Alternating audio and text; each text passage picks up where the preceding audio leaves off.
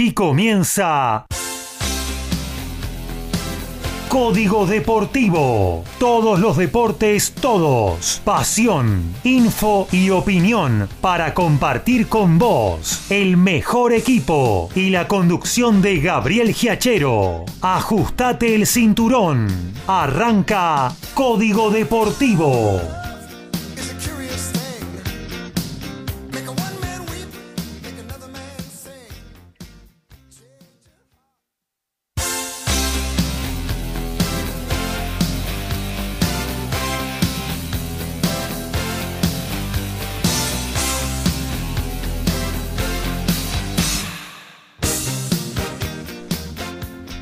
Tal? ¿Cómo les va? Muy pero muy buenos días. Aquí estamos arrancando una nueva edición de Código Deportivo, la número 84, creo. Bueno, por ahí andaremos.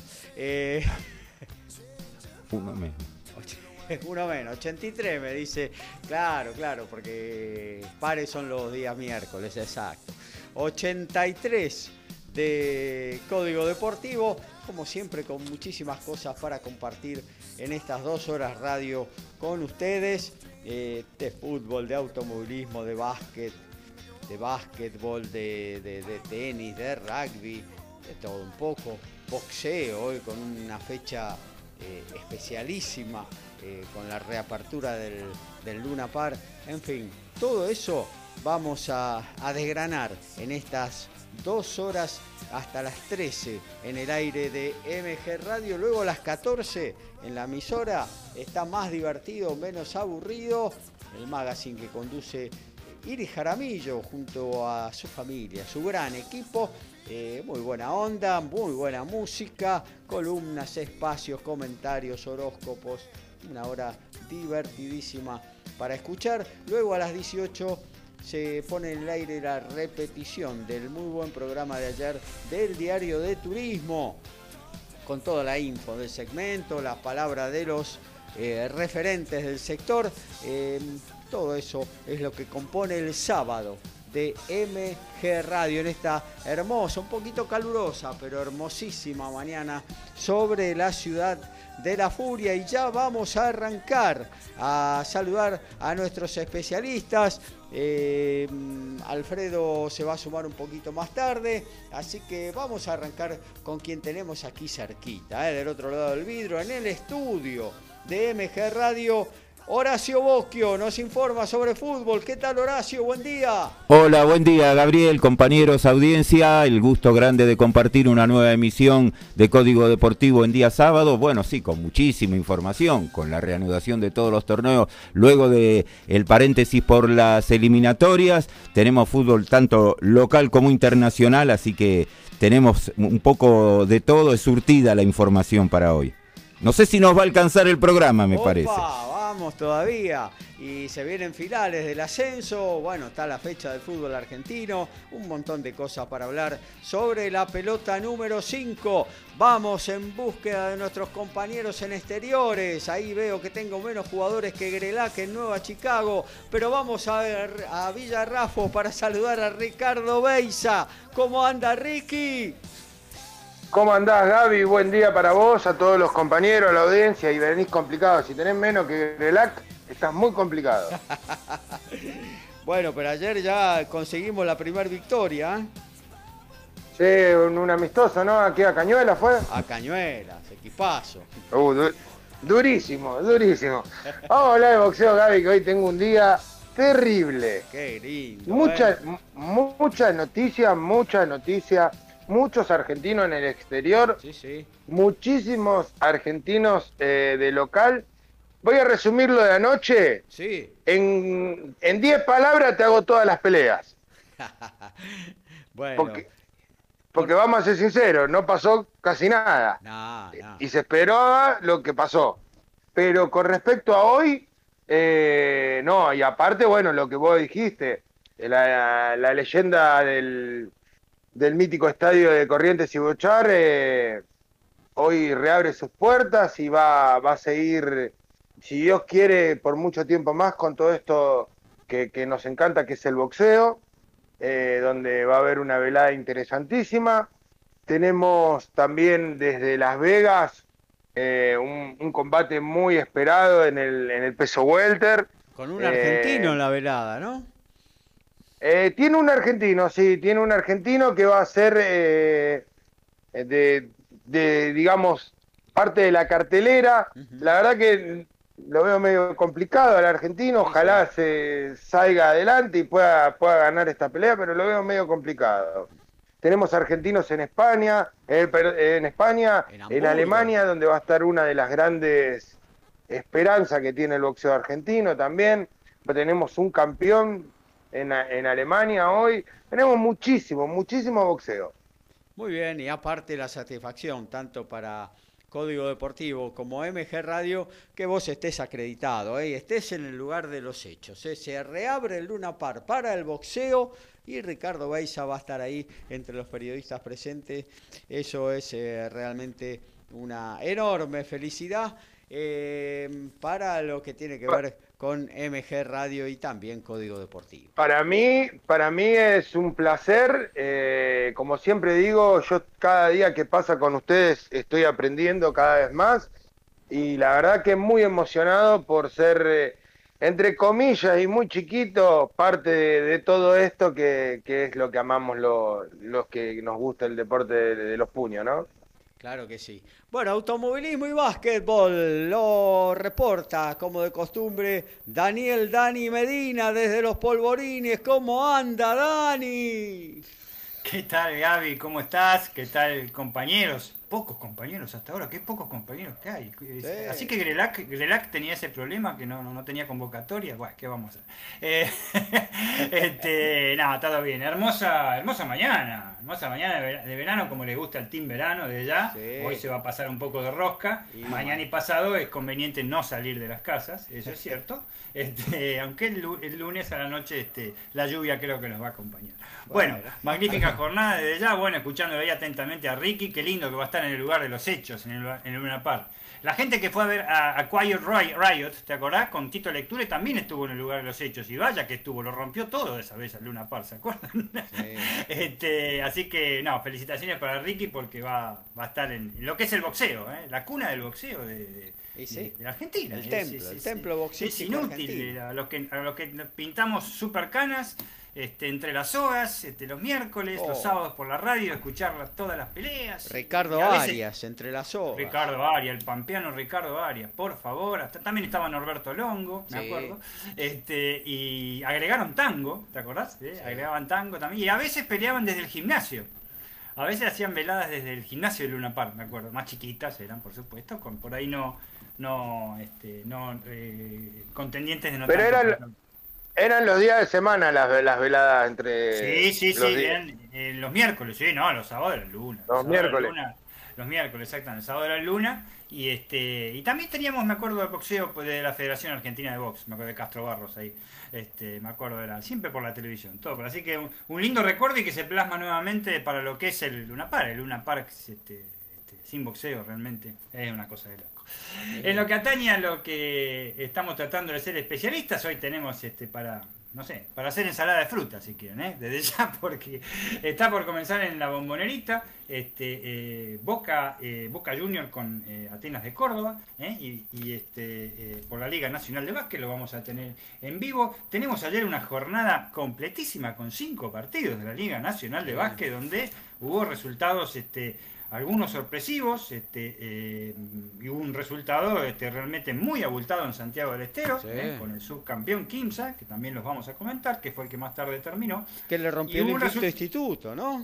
Exactamente, y por, por 27, por 26 eh, puntos, No, es poca cosa y cinco solitos, sin Mauro Cosolito que está lesionado por un esguince de tobillo. Y tenemos que se le cortó la racha este, a San Lorenzo de Almagro con hispanoamericano, que puede ser una de las sorpresas ¿eh? realmente del día de ayer. Este, se le cortó la racha en básquet, porque San Lorenzo en, fútbol sigue en racha. No sé si más o menos me entienden.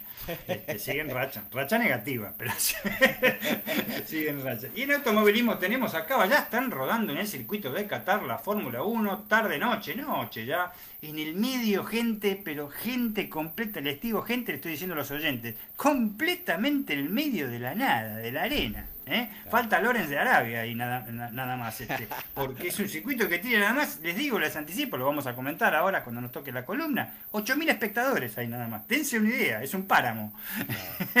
este, un circuito muy interesante, le gustó mucho a los pilotos este, y ya están rodando en la, en la Quali 1, en la Quali 1 para determinar la clasificación para el duro, que puede ser el Gran Premio de Qatar, donde a la mañana de hoy, hace un rato, eh, las, las, flechas de Alemania vienen, las flechas negras vienen, vienen marchando, ¿eh? Pa, Así que vamos a ver cómo sigue la cosa. Y por supuesto tenemos Turismo Nacional para comentar lo que va a ser la carrera de mañana, mañana y algunas novedades de la Fórmula 1 que fueron en la semana. Lo de siempre, la, la salida de pilotos, que daba una plaza por definir, se definió.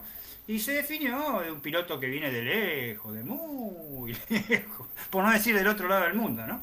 Este, y que está en la Fórmula 1 y vamos a comentar todas las vicisitudes de su, de su incorporación a un equipo de Fórmula 1. Muy bien, eh, ahí está todo ya. Ahí lo vemos llegando a Alfredo González, que ya en un ratito se va a incorporar a, a la mesa aquí de MG Radio. Eh, ¿No estaba en Irlanda? ¿Cómo? ¿No estaba en Irlanda? ¿No fue a Irlanda? y estaría bueno. Se retrasó porque... Vamos a ver si en la próxima ventana lo, exportamos para allá. A ver si tiene... Sería un golazo poder hacerlo, ¿no? Eh, bueno, eh, ahí estamos. Hacemos un separador y ya nos metemos en la primera de las columnas de esta edición número 83 de Código Deportivo. Medina, González, Boquio, saben de lo que hablan. Beisa, Miranda, Perata, son especialistas. Ellos hacen Código Deportivo. Un, dos, un, dos, tres.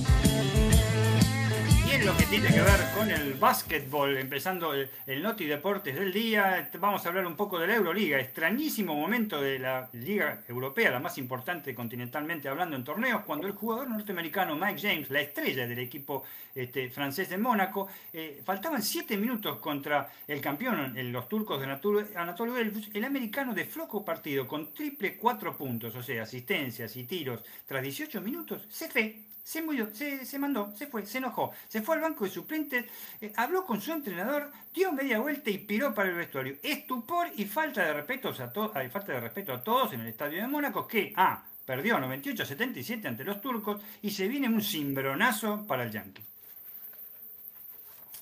El brasilero esquiva Falcao eh, enfrentará al canadiense Patrice Bolny a dos asaltos en marco de la pelea eliminatoria al título FIB del peso medio. Esto será parte de la velada de Crawford y Porter.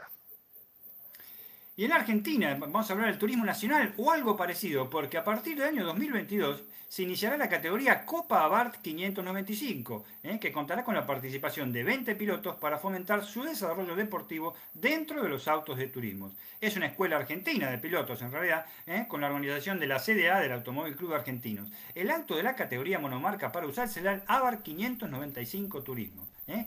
Motor de 1,4 litros, 16 turbos más jet y 165 caballos de fuerza. Lo interesante es que estará acompañando el año que viene, en el 2022, al Turismo Nacional clase 2 y 3 en todas sus participaciones como telonero. Y en el fútbol femenino las semifinales comienzan hoy 17 horas, River y Boca van a dirimir una de ellas, mañana a las 17 también, San Lorenzo Guayurquiza, la particularidad que se van a jugar sin público. Muy bien, eh, ya ha llegado, ha arribado Alfredo González al estudio de MG Radio, lo saludamos. ¿Cómo andás, Alfred? Muy buenos días, muchachos y oyentes, y como ustedes bien saben, uno propone y el auto dispone y se dispuso a que no tenía que arrancar. Así que bueno, estuvimos ahí luchando, pudimos solucionar el tema y ya estamos presentes acá en una nueva edición de Código Deportivo con información fundamentalmente de los Pumas porque en el día de mañana van a jugar, eh, van a cerrar la ventana de noviembre en un partido muy lindo para ver eh, frente a Irlanda y además tenemos información acerca de un torneo internacional que posiblemente se haga todo siempre después del Mundial de 2023 en Francia y las definiciones de los torneos de la urba en todas sus categorías. Tal cual. Y se está jugando terminando las ventanas también. ¿Habrá algo en vivo para compartir con los oyentes? Así es, tenemos algo en vivo y pronto vamos a estar con todos los resultados que se dieron ya por la mañana y algunos que están jugando en este momento. Muy bien, nos metemos en el fútbol, amigo Horacio. ¿Qué le parece arrancar con, con el arranque justamente de la fecha del fútbol de, profesional de la Argentina? Sí, la, la fecha 21 que arrancó el último jueves. Eh, recordemos que en Santa Fe Unión cayó 3 a 2 ante Defensa y Justicia. Viene en gran levantada el equipo de BKCS. Merentieli, dos goles de Walter Bow eh, para el equipo de Florencio Varela. Emanuel Brites y Claudio Corbalán habían marcado para Unión. Eh, se está hablando de que Boca termina el préstamo Bow y que Boca lo volvería a sumar a su plantel profesional. Claro, está, eh, la está metiendo todos los partidos. La verdad que está teniendo una gran temporada. Un equipo que le da posibilidades también al número 9, ¿no? Le, brinda buen juego. Eh, así que, bueno, ojalá tenga alguna oportunidad en Boca. Y da la sensación que es eh, el reemplazo directo de lo que fue Brian Romero en el otro torneo. Ahora, después, bueno, tuvimos la gran levantada, como remontó el partido Patronato, los Iván Delfino caían 2 a 0 ante Lanús. Sant y, e Ignacio Malcorra, un offside alevoso, puso el 2 a 0, descontó el uruguayo Junior Arias, Héctor Canteros y el otro uruguayo Santiago Sosa, eh, le dieron el triunfo a Patronato. Banfield, eh, el equipo de Dabove en su segunda presentación ya cayó 2 a 0 ante Aldo Civi. Eh, el equipo que dirige Martín Palermo en estas cinco fechas tuvo la caída con Boca, pero después eh, viene ganando y empatando y lentamente subiendo. Recordemos que estaba último en la tabla de promedios. Martín Cauteruccio y Ariel Maldonado en contra, los goles del Tiburón. Ayer Estudiantes, eh, con gran actuación de Gustavo del Prete, dos tantos y dos de Leandro Díaz, le ganó 4 a 1 a Huracán, Franco Cristaldo para los del Globo. San Lorenzo perdió 1 a 0 con Gimnasia, el tanto para el equipo platense lo marcó Eric Ramírez. Igualdad en cero entre Argentinos Juniors y Godoy Cruz, un partido de ida y vuelta. Talleres eh, que se ve que no, no está para el campeonato cuando llegan los momentos difíciles, viene aflojando, como local empató uno a uno con Vélez el eh, Michael Santos de penal había puesto en ventaja al Tallarín y Juan Martín Lucero para los de Liniers fue la igualdad. Y va a continuar hoy la fecha, 17 eh, horas Central en el gigante ante Atlético Tucumán, 19-15, Boca recibe a Sarmiento de Junín, que debuta Martín Funes, el técnico de la reserva como entrenador en primera división, 21-30, Central Córdoba en Santiago del Estero ante Independiente, y ya se cierra mañana esta fecha, 17 horas Arsenal ante Newell's Old Boys, 19-15 Racing ante Colón y 21-30 Platense River. Recordando que si caso de ganar River ya ampliaría a 9 unidades la diferencia, restando 12. Eh, a Talleres de Córdoba. Eh, todo esto va así rápido porque el martes se va a iniciar ya la fecha 22. Claro, claro, claro. Y un Boca que de ganar hoy frente a Sarmiento ya empieza a ver con cariño los puestos de Copa Libertadores eh, en la tabla general, ¿no? Sí, exacto. Está en este momento está a cinco unidades de talleres, así que podría llegar a descontar restando 12 podría quedar a dos puntos, así que la, posibilidad cierta la tiene y después, bueno, esperar el primero de diciembre para saber si es Talleres o Godoy Cruz el rival en la Copa Argentina, que es la otra posibilidad grande que tiene el equipo de la Ribera. Claro, eh, le conviene que sea Talleres, ¿no? para, bueno, eh, zafar una, una, plaza de ahí. Eh, pero bueno, Boca yo creo que va con todo por el tema de, la Copa Argentina, aun cuando no lo necesite para entrar en Copa Libertadores, Boca tiene que ganar algo, habida cuenta de que se viene la consagración de, Gallardo y de River, ¿no? Sí, y que se ha dado, se daría la eh, particularidad que Boca ha ganado torneos en el mismo año en que River ganaba la Copa Argentina y ahora se invertiría por primera vez. Claro. Eh, bueno, hasta ahí entonces lo del fútbol nacional. Eh, en lo que tiene que ver con la primera división, con la Liga Profesional de Fútbol. Apasionantes son las definiciones que se vienen, que ya están en curso, de los distintos campeonatos del ascenso. La Primera Nacional eh, todavía con, bueno, definido el partido, el lugar donde se va a jugar Barraca Central Tigre, pero bueno, en disputa, en discusión, en debate, lo que tiene que ver con la cantidad de localidades que le dan a cada institución eh, para el próximo lunes. Y em, bueno, un reducido que ya arranca en el día de mañana, Horacio. Sí, exactamente, la B Nacional ya va a tener eh, mañana actividad, eh, van a estar jugándose los partidos del Deportivo Morón, que va a recibir a Quilmes, eh, 19-15. Va a continuar el próximo lunes con San Martín de Tucumán y Ferrocarril Oeste. Y eh, e Independiente Rivadavia en el Gargantini va a recibir al Almirante Brown. Los horarios de los partidos, eh, Deportivo Morón Quilmes van a jugar 19-15 en el nuevo Francisco Urbano. El de Independiente Rivadavia, Almirante Brown, va a jugarse a las 17 horas del lunes y el de San Martín de Tucumán va a ir 19.05. Las revanchas van a ser las 3 el próximo sábado. Ajá, ¿ya hay horario para eso o no? No, pero supuestamente eh, va a haber algunos 17 a 19 y 21 es lo más probable. Claro, claro. Bueno, eh, y esto de Barraca Central Tigre, que bueno, se, eh, Tigre está mm, pidiendo como mínimo 12.000, 13.000 localidades porque bueno, cuentan con, la institución de Victoria cuenta con 12.500 socios y por lo menos quiere asegurarle la entrada a todos los que a, todos los socios de la institución, ¿no? Eh, bueno, y hay una puja en, ese sentido que vamos a ver eh, cómo termina. Horacio. Sí, Ezequiel Melarani, el presidente de Tigre, pidió si no, eh, si no le quieren subir la cantidad de, entradas, jugarse en Lanús o Independiente.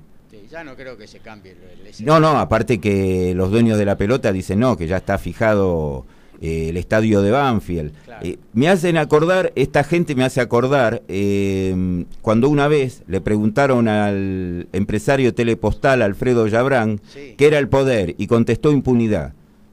Es lo que viene mostrando esta gente a lo largo de todo el torneo y hasta el día de ayer. Bueno, pero el escenario lo, han cambiado, porque en principio era Arsenal, ahora pasaron a Banfield, un estadio más cómodo. Sí, se hablaba de, empezó con Banfield, Lanús, Racing, Arsenal, volvieron a, a Banfield. Cuando, viene una final, eh, siempre hay un montón de cambios de, de, escenario. Yo me acuerdo aquella final de, Chacarita, Chicago, que finalmente se terminó jugando en San Martín, el día de la tajada de Monjor, esa definición tan... El penal a Toledo. Tan infartante. Eh, bueno, ese, ese partido todos los días había un escenario diferente, cada, cada medio día cambiaba el escenario hasta que finalmente un día antes, un día antes, eh, se terminó definiendo que se iba en San Martín. Así que eso sucede siempre en todas las finales, hay muchas eh, pujas internas entre los equipos, mucho poder, que no solo tiene que ver con eh, Chiquitapia, eh, Tigre no es un equipo chiquitito, ¿no? Que no tenga poder, tiene gente atrás importante, ¿no? Eh, incluida hoy en Cámara de Diputados. Bueno. Sí, lo que ocurre es que Tigre deportivamente llegó, creo que sin mayores ayudas, mientras que el otro es una vergüenza directamente porque... Ayuda, no sé si llegó sin mayores ayudas, ¿eh? Y... también tuvo sus arbitrajes. Pero puedo haber tenido arbitrajes, pero la constelación ya de arbitrajes, de cosas raras, y ya lo último, cuando ya no que los jugadores de Dalmine fueron para atrás, que las casas de apuestas avisaron que no se pagaba porque estaba arreglado de antemano, yo creo que ya fue la frutilla del postre de todo esto. Sí, sí, sí, sí. Sí, realmente fue... Si no podemos hablar de los partidos contra Ferro, o cuando un jugador eh, creo que fue de, no sé si fue de, también de Ferro en uno de los partidos, cuando el arquero ataja el penal, el defensor eh, empieza a mostrar su alegría por el, ese momento, el árbitro le cobró tiro libre a favor de Barraca Central dentro del área por eh, la forma en que había festejado, y ahí vino el gol de Barraca Central porque si no también podemos ir de cómo se modificaron los torneos en enero del 18, eran dos ascensos y en el, con el 50% disputado pasó a cinco ascensos. Sí, pero ahí Barraca venía afanando en el campeonato. sí, claro, como el, sí, como el, en todo el campeonato, tuvo la Claro, pero eh, sí, después después pero después no, todo y el campeonato se armó. Tenemos que recordar lo que pasó en la cancha de Atlanta el insólito gol de Colombini. Puede, haber, todos tienen eh, polémicas en los arbitrajes. Lo que pasa es que cuando ya es tan seguido, no, yo no recuerdo que haya tanto, que haya habido un arreglo de un partido, eh, que haya habido un arbitraje amañado, porque ya tuvimos últimamente, lo, manifestamos mismo lo del federal, pero que todas las fechas pasa lo mismo, me parece que ya esto, no, por eso no recuerdo que, eh, otro equipo pasó lo mismo. ¿eh? Que haya, se haya dado en tanta, en tan cantidad de así de, partidos, ¿no? Claro. Bueno, eh, veremos qué pasa en la final del lunes entre Barraca Central y Tigre. Eh, la primera B hoy también define un ascenso justamente a la Primera Nacional. Ya se jugó el primer partido eh, y hoy definen ahí, cerquita de la Basílica de Luján.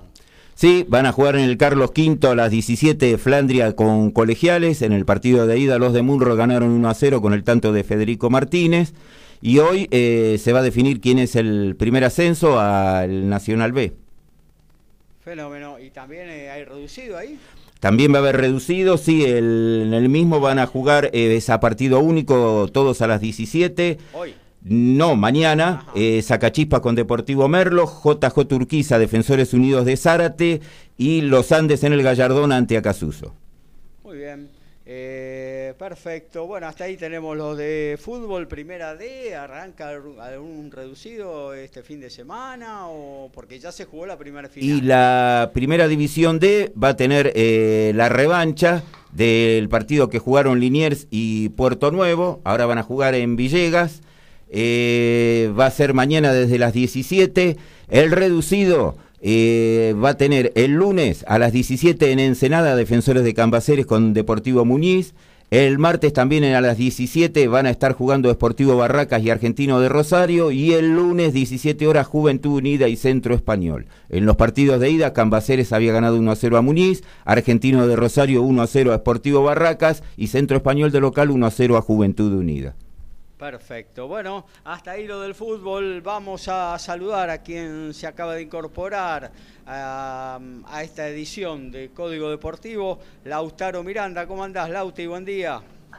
Hola Gaby, buen día para vos, para los compañeros, para toda la audiencia. Acá estamos para bueno, comentar lo que tiene que ver con el mundo tenis, porque eh, si bien uno prende la televisión y puede ver a Daniel Medvedev sacando para partido en las ATP Finals, hay dos duelos de argentinos, uno especialmente muy morboso en estos momentos, que tiene que ver con Francisco Cerúndolo y Juan Manuel Cerúndolo. Recordás que yo te había comentado que el miércoles iban a estar enfrentando, existía la posibilidad que podían llegar a enfrentarse, bueno, llovió, ayer ganaron los dos su partido de segunda ronda y recién hoy sábado se enfrentan en cuarto de final.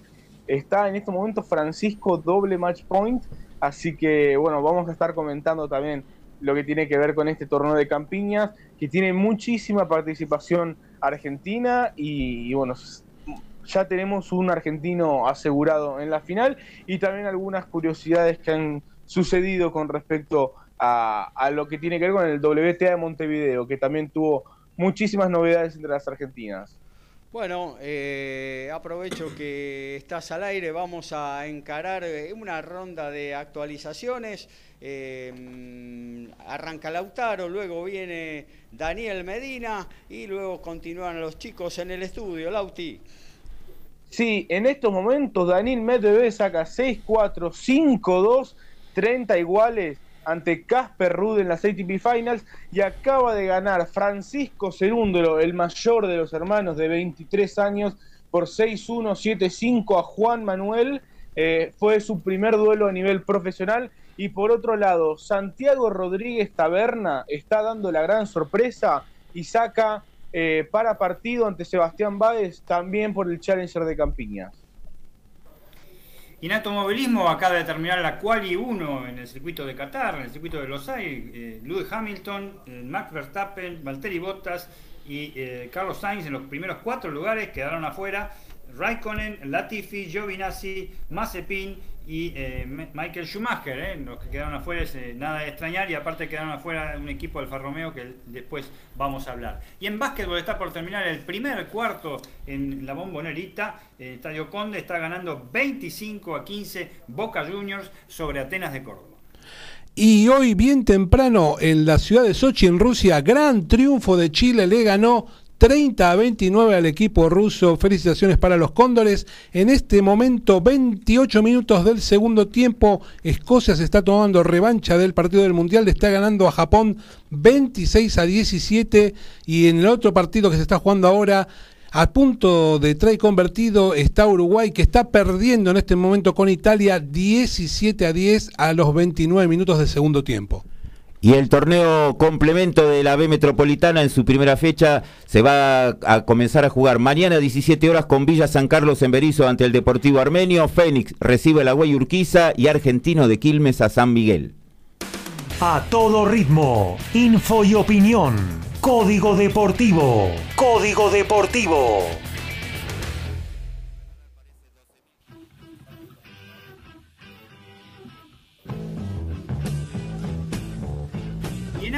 Vamos a hablar un poquito del turismo carretera y vamos a hablar de José Manuel Cursera, el río Negrino. No tengo nada definido cómo terminar el año y después evaluaré qué opción es la mejor. Recordemos que la relación con el equipo eh, que, lo, que lo, en este momento lo tiene, que es con el auto Chevrolet, ha, quedado totalmente desgastada, ha pasado absolutamente de todo, con desclasificaciones, problemas con los motores y sospechado por todos lados.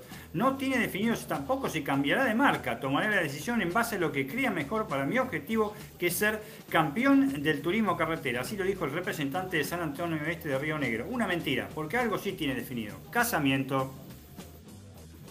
Finalista Argentina. Siga, siga. No, no, dale, dale. Y después sigo. Hay finalista argentina en Turquía. Se trata de Jazmín Hortensi, tenista de Chilecito La Rioja, de 19 años, que superó a la número 5 del mundo junior, Diana Schneider, con quien había perdido muy abultadamente la semana pasada. Hoy le ganó 1-6, 6-4 y 6-0. Mañana definirá el título ante la rusa Demidova, buscando levantar su tercera corona como profesional. Anoche, un nuevo triunfo, esta vez de forma holgada, de Ezequiel Matisse por fallo unánime frente al, al experimentado Sergio Córdoba. Esto fue en Ciudad de Vita,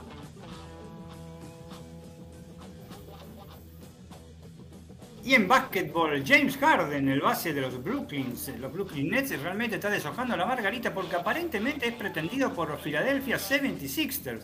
A pesar de que está muy cómodo y muy tranquilo en el equipo neoyorquino, no firmó, el tema de la continuidad y podría ser jugador libre en verano del año que viene, por, cuando termine la temporada. Es un viejo anhelo del club de Brooklyn y parece que el Barba se nos va para el lado de Filadelfia. Bueno, si es nada de rugby, seguramente sabés quién es Jonas Lomu. En el día de ayer se cumplieron seis años de su muerte. Jugó 63 partidos para los All Blacks, Salón de la Fama del 2007. En 1994 rompió en el Seven Internacional de Hong Kong y ahí se hizo conocido. Tuvo dos grandes mundiales, el del 95 y el del 99, pero un día sus riñones dijeron basta. Hoy, 17 horas, Vera Zategui en cancha de Quilmes recibe a Docsud, partido de ida por el primer ascenso a la B Metropolitana. En el reducido, 17 horas, Ituzaingó ante excursionistas. La Ferrera ante Argentino de, de, Merlo. Y mañana, 17 horas, Central Córdoba en Rosario ante el Esportivo Italiano. Completan el reducido. Bueno, muy bien, va a estar ahí en el lugar de los hechos, en el Luna Park, en la reapertura de lo que va a ser la vuelta del noble deporte de los puños a su templo sagrado en Corrientes y Bullar. Así que le vamos a dar la palabra eh, a nuestro columnista de boxeo, el señor Ricardo Beiza. Bueno, Gaby, vamos a empezar por, por esto que, nos espera y hoy vamos a estar presente, que es la velada que se va a estar dando en el mítico estadio Luna Park. Eh, esto es de la mano de OR Promotion y Teis Sport. Vamos a tener eh, una cartelera muy amplia, pero donde destacamos tres peleas que creo que se van a llevar la mirada de todos. Eh, esto va a ser el título mundial interino OMB entre la tigresa Cuña y Débora Dionisio, eh, a quien le pertenece el título. Después, yo esta pelea, como lo, dije el otro día, es bisagra porque la ganadora iría contra Amanda Serrano. Yo creo hoy en día que cualquiera de las dos que vaya a pelear con Amanda Serrano, la verdad que no la va a pasar bien. Eh, aunque la tigresa es una guerrera experimentada, Débora también tiene mucha historia, pero bueno, el nivel y la fuerza de, Amanda creo que va a ser superior a cualquiera de las dos, pero bueno, eso lo dejamos para la próxima. Sí, igual, igual Serrano creo que ya apunta a una categoría superior, quiere seguir cosechando títulos, así que no creo que que continúe. Eso, eso es obligatoria la pelea. Sí, pero si renuncia al título no hay obligación que valga. Ah, claro, es, la única que le quedaría que renuncie al título y, suba de categoría para seguir haciendo historia, obviamente, claro, ¿no? Claro, claro, sí, sí. Pasaría a ser, creo que eh, iría contra los boricuas. Iría contra Taylor, que es eh, justamente de la categoría superior. Claro Katy Taylor eh, es la campeona unificada de la categoría superior, con lo cual eh, sería una pelea importantísima también, ¿no? Sería, sería, sería en el ámbito femenino, creo, la pelea más importante de la historia. Claro. Puede ser. Bueno, eh, sí. después vamos a tener el título Super Pluma Sudamericano. Esto va a ser entre un chico que la verdad que a mí me gusta mucho, Kevin Muñoz, eh, versus Ángel Aquino. Eh, Kevin tiene un invicto de 12 peleas, la verdad que eh, es muy interesante para verlo. Pero quien yo creo que se va a llevar la, la, noche va a ser Brian Suárez, que va a ir por el título latino vacante del CMB de la categoría semi pesado al enfrentar a Juan Boada yo creo, Gaby, yo te voy a decir algo. Creo que hay que ponerle mucha atención porque acá va a haber un knockout espectacular.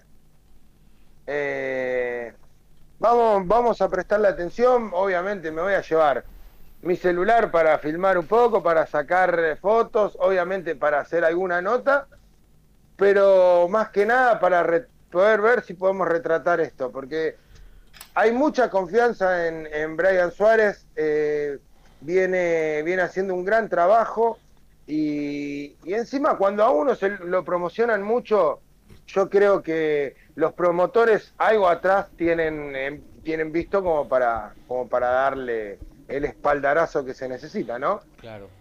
Bueno, esto va a ser hoy eh, desde las 22 horas por Teis Sport y, y, vamos a hablar de otros argentinos ahora, ¿no?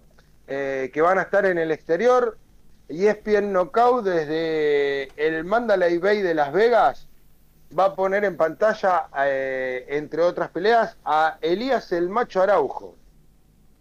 Eh, este chico va a estar enfrentando al local Raymond Murataya como parte de la cartelera del choque estelar entre Teres Crawford, eh, actual campeón welter de la OMB, y Joe Porter, en lo que será, yo creo que será una pelea magnífica.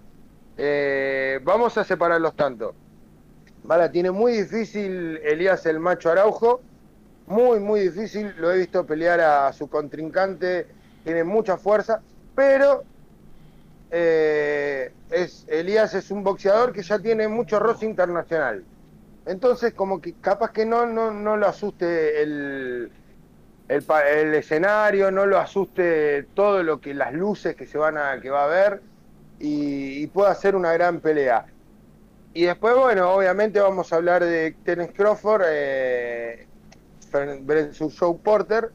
Yo lo, lo, veo, todos hablan de una posible, eh, un posible batacazo de Porter. Yo la verdad que no lo veo así, yo creo que Terence Crawford va a ganar fácilmente después del octavo, noveno round por, por un knockout. Eh, Joe Porter tiene guerras encima, tiene batallas eh, que creo que le van a pasar facturas eh, porque Tennis Crawford es un boxeador que golpea y trabaja mucho en las zonas blandas, trabaja mucho en el cuerpo, mucha combinación de golpes y creo que va, a ser mella en el cuerpo de, Porter. Eh, recordemos que Porter le dio batalla a grandes boxeadores, entre ellos Errol Spence Jr., de quien todos estamos esperando que termine esta pelea y se concrete una unificación si es que gana Crawford entre Crawford y, Porter, ¿no? y perdón, y Errol Spence Jr. Así que bueno, vamos vamos a pasar a lo que se le espera a los argentinos hoy a la tarde en Alemania. Eh, una grata noticia de que va, a ser transmitido por Fox Sports de las 18 horas, porque si no lo iba a dar estar más. Eh, se espera una gran velada en el gimnasio Universum en la ciudad de Hamburgo, eh, en Alemania. Tres argentinos van a subir al encordado. Se trata de, Leandro La Bestia Robuti, campeón argentino pesado, y el cubano José Lauret. Eh, invicto en seis peleas con cinco knockouts. Esto va a ser por el título eh, vacante latino del CMB. Característica de esta pelea, si Leandro Robuti gana, se mete entre los 10 mejores del ranking CMB. Eh, yo creo que está muy lejos, eh, Leandro, pese a que a ser un amigo, sinceramente está muy lejos de todo esto, pero de ganar vendría a, Buenos Aires y tendrían todo arreglado para una unificación por el sudamericano, el latinoamericano y el argentino, triple, triple cinturón va a haber en juego frente a Bracamonte, a Chiquito Bracamonte. Así que hay que prestarle atención. Eh, y bueno, ojalá que pueda meter una mano Leandro y, lleve y traiga eh, el cinturón y pueda llevar al cubano a la lona.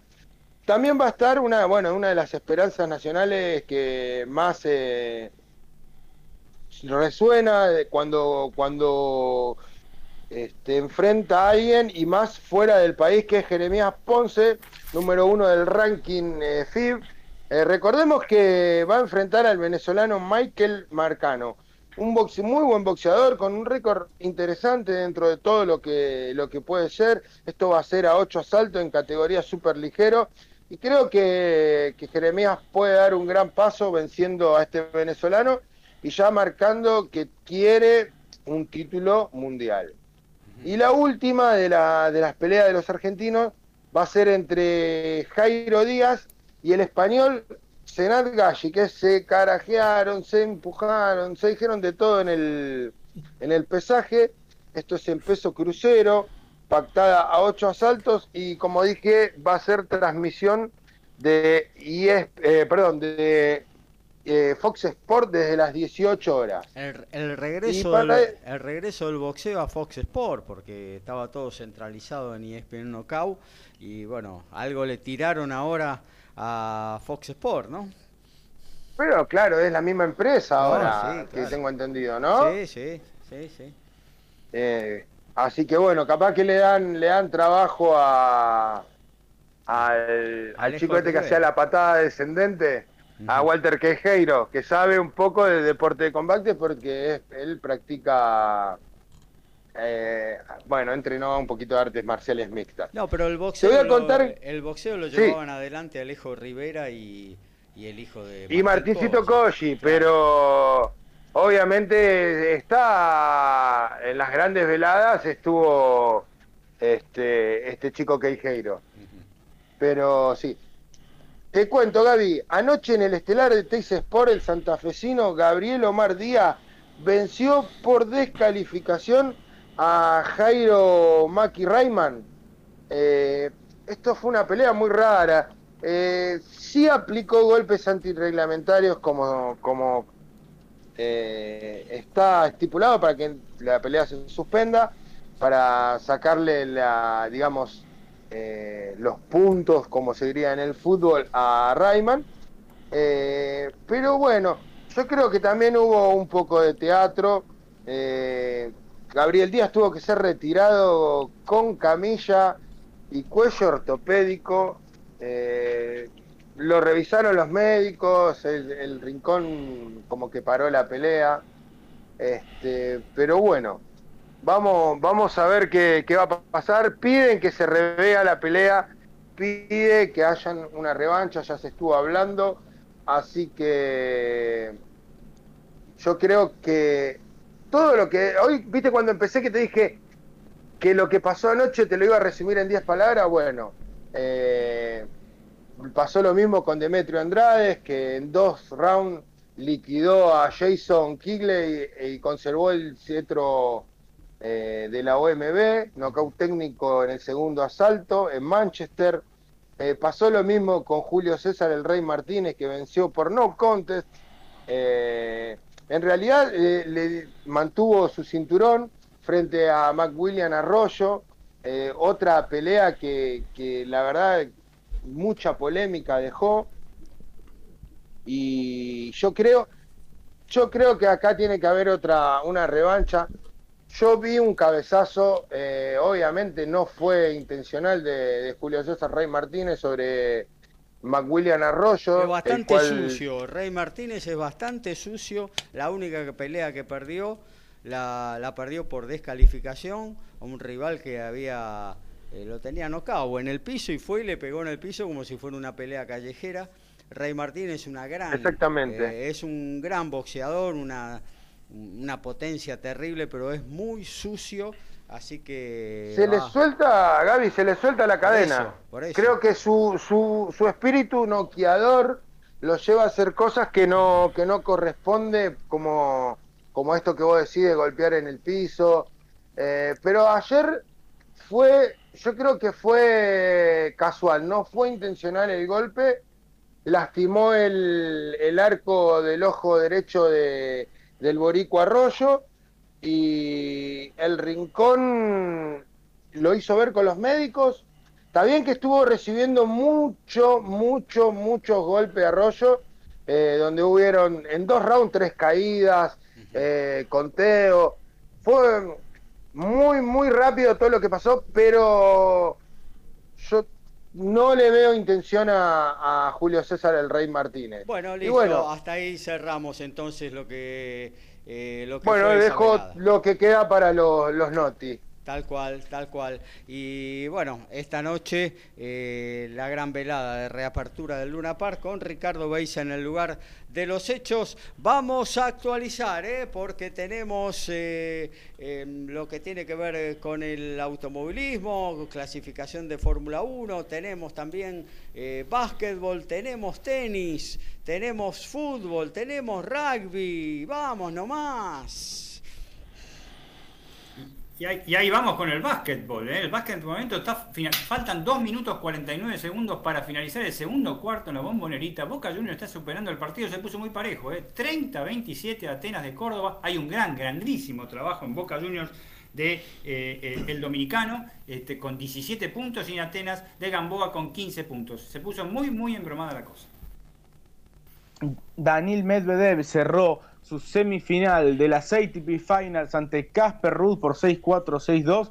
El soldado del invierno mañana jugará la final buscando defender el título ante Alexander Zverev o Novak Djokovic. Y en el Challenger de Campinas, por los cuartos de final, sacó para partido Santiago Rodríguez Taberna ante Sebastián Báez. No lo pudo cerrar. Sebastián Báez luego le ganó 7-1 el tiebreak. Y bueno, eh, ahora están arrancando el tercer parcial. Y en, automovilismo finalizó la Quali 2 en eh, Qatar. Primero Luis Hamilton, segundo, gran sorpresa hasta ahora, Pierre Gasly, tercero eh, Fernando Alonso y cuarto Max Verstappen. Eh, después daremos los más puestos, pero ¿saben quiénes quedaron afuera? Checo Pérez, Charles Leclerc y Daniel Ricciardo. Mamita. Y final del partido de Murrayfield, Escocia le terminó ganando a Japón 29 a 20. Último minuto en Italia Italia le está ganando a Uruguay 17 a 10 y 18 minutos del primer tiempo, Georgia 3, Fiji 0. Y por la Premier League ya es final, Leicester City como local cayó 3 a 0 ante el líder Chelsea. En la Serie A, al término del primer tiempo, Atalanta que caía 1 a 0 ante el Spezia, lo dio vuelta, ahora gana 3 a 1. Ya en el último minuto, en la Liga Española, Celta de Vigo y Villarreal empatan 1 a 1. En la Bundesliga, 15 del primer tiempo, Bayer Leverkusen le gana 1 a 0 al Bochum. El, el Borussia Dortmund igual a 0 a 0 ante Stuttgart. El Mönchengladbach le gana 1 a 0 al Greuther Fürth. El Bielefeld 1 a 0 sobre el Wolfsburgo y Hoffenheim 1 a 0 sobre el Leipzig. Gabriel Giachero y Dream Team hacen Código Deportivo.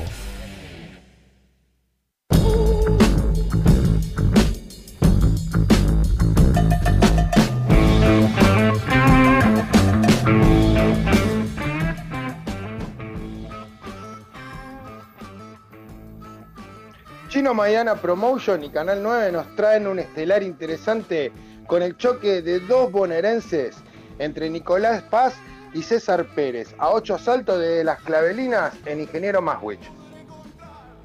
En básquetbol seguimos con la Euroliga Europea y se destapó nomás el argentino Nicolás Provítola, la Provítola, perdón, en su excursión a Francia y con un triunfo ante el Asbel Villeurbanne por 80-60. El argentino metió una planilla de 25 puntos, 7 rebotes y 2 asistencias. Metió 7 triples, 68% de lo que, lo que tiró. Ahora el Barcelona lidera con el Real Madrid, todo español, con 9 de 11, seguido por el Olimpia Milano, que sufrió su segunda derrota consecutiva, el Zenit y el Zenit de San Petersburgo. El campeón, el Anadolu Efes turco en levantada, está en la décima posición. Todo es incertidumbre en torno a Roger Federer, que recordemos operó nuevamente de la rodilla en julio. Tanto él como su entrenador Iván Ljubicic anunciaron que no estarán disponibles para jugar el Abierto de Australia y que recién en enero comenzarán a trotar. Que la idea es empezar en marzo, practicar nuevamente tenis y que es absoluta duda para Wimbledon 2022 pero que de todos modos tiene la gran ilusión de retirarse adentro de la cancha.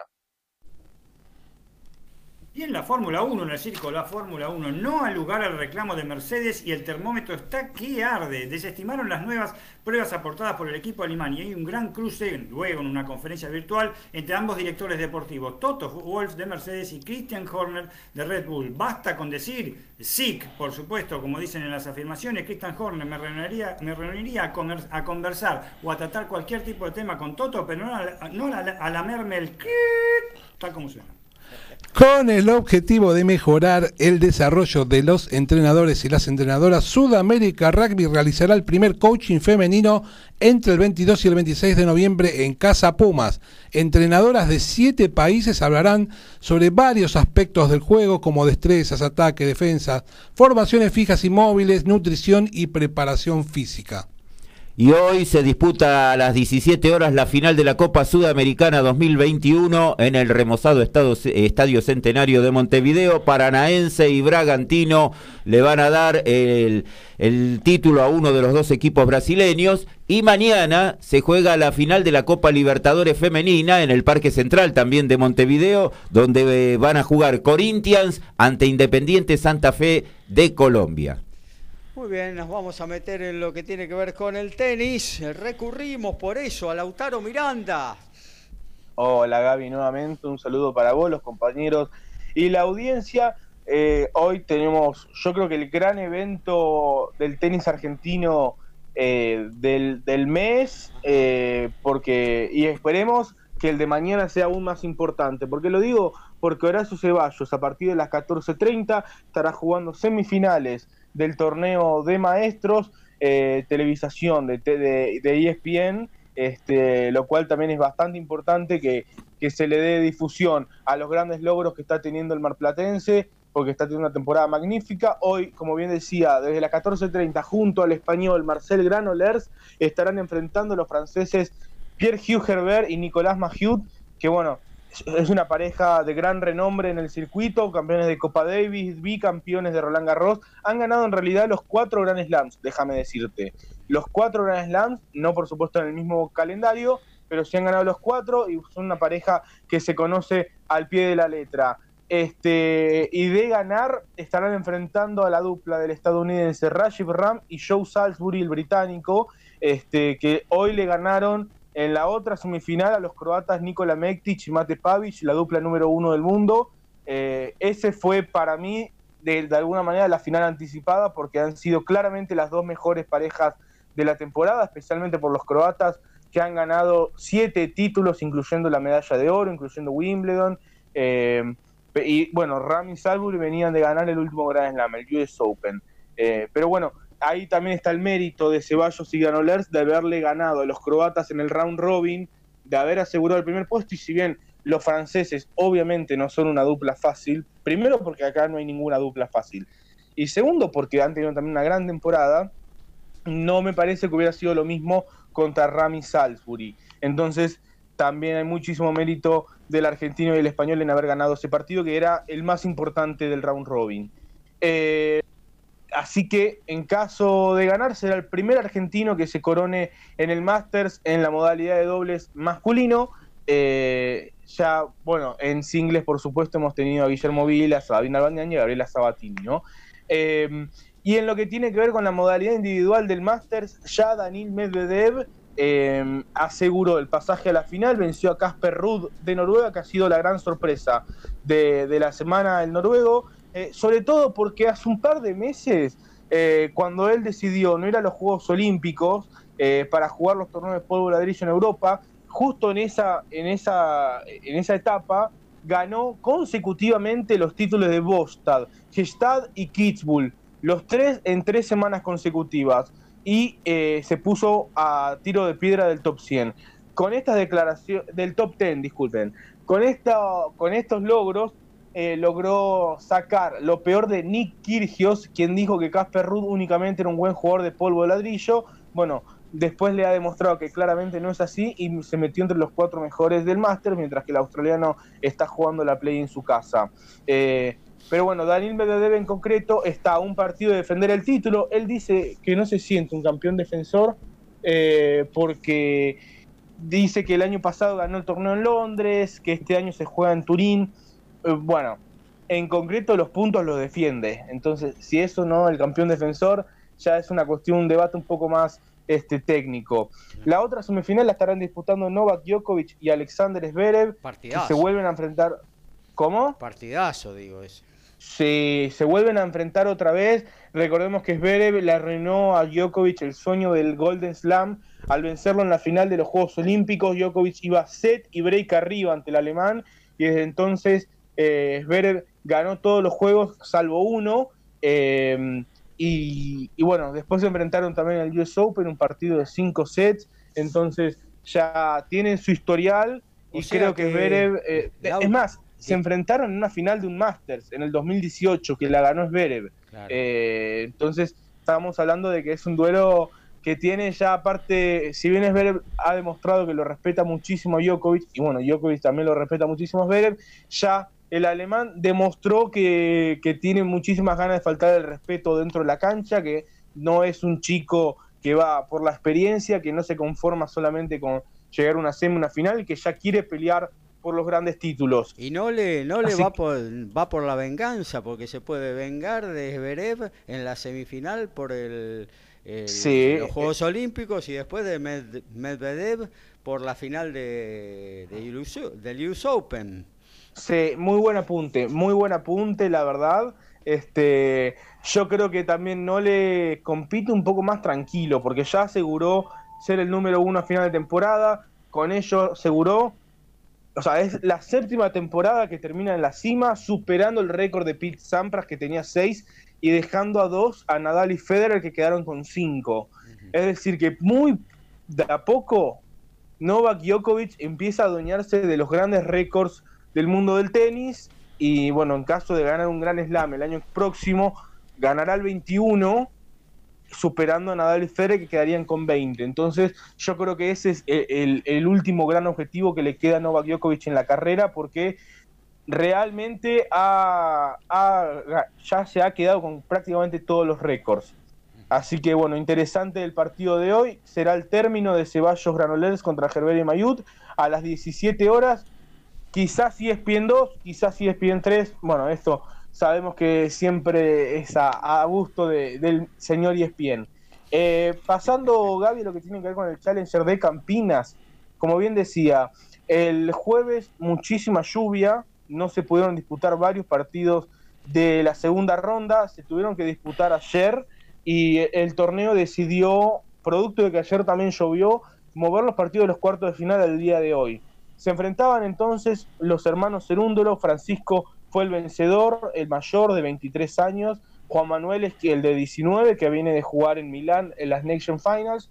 Bueno, yo creo que fue un triunfo importante para Francisco porque, bueno, ve que su hermano ha ya entrado al top 100, él lamentablemente por este sistema de ranking congelado pese a que ya lo debería haber ingresado, no pudo ingresar. Entonces yo me parece que a nivel anímico es una victoria que le viene mejor a Francisco que a Juan Manuel, porque se quiera o no se quiera, la competencia entre ellos por supuesto que está. Así que, bueno, estará enfrentando por la semifinal a Sebastián Báez o Santiago Rodríguez Taberna. Taberna es un jugador de Pilar, de 22 años, eh, que viene pisando fuerte. Esta semana le ganó a Jaume Munar, 89 del mundo y sacó para partido ante Sebastián Báez, pero bueno, Sebastián, que es un poco más joven, pero en realidad tiene más rodaje, eh, pudo salvar esas posibilidades. Ahora mismo están en el tercero, partido muy peleado, el que gane estará enfrentando a Francisco Cerúndolo, asegurando también un finalista argentino.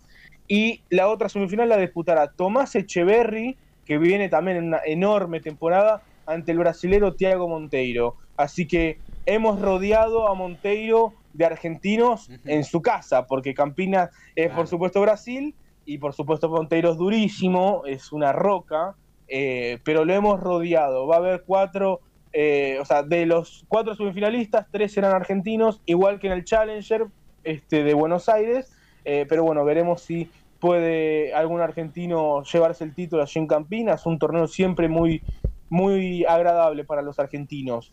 En lo que tiene que ver con el Challenger de Montevideo, en realidad el WTA de Montevideo, eh, sucedió un partido realmente rarísimo. las otras noches entre Lourdes Carlé, tenista argentina de 21 años, y Victoria Jiménez Casinceba, es de Andorra, tiene 16 años, es la número uno junior. Un partido que duró 3 horas 50, que terminó ganando la andorrana por 7-5 en el tercero. Y bueno, te cuento una curiosidad. Primer set, 12 quiebres, seguidos, por supuesto. ¿Esto qué quiere decir? Básicamente que, exactamente, ninguna ganó eh, eh, su turno de servicio en todo el primer set. Y después terminó 12-10 el tiebreak. Pero bueno, ha surgido, he leído por ahí por, por Twitter, que es la primera vez en toda la historia que sucedía esto, que en un mismo set absolutamente ninguna de las dos jugadoras lograba conservar su saque. Esto por supuesto es bastante inchequeable, pero me sumo también a, la estadística porque no tengo tampoco manera de refutarla. Eh, pero bueno, después el partido siguió su curso, duelos muy largos, juegos muy largos.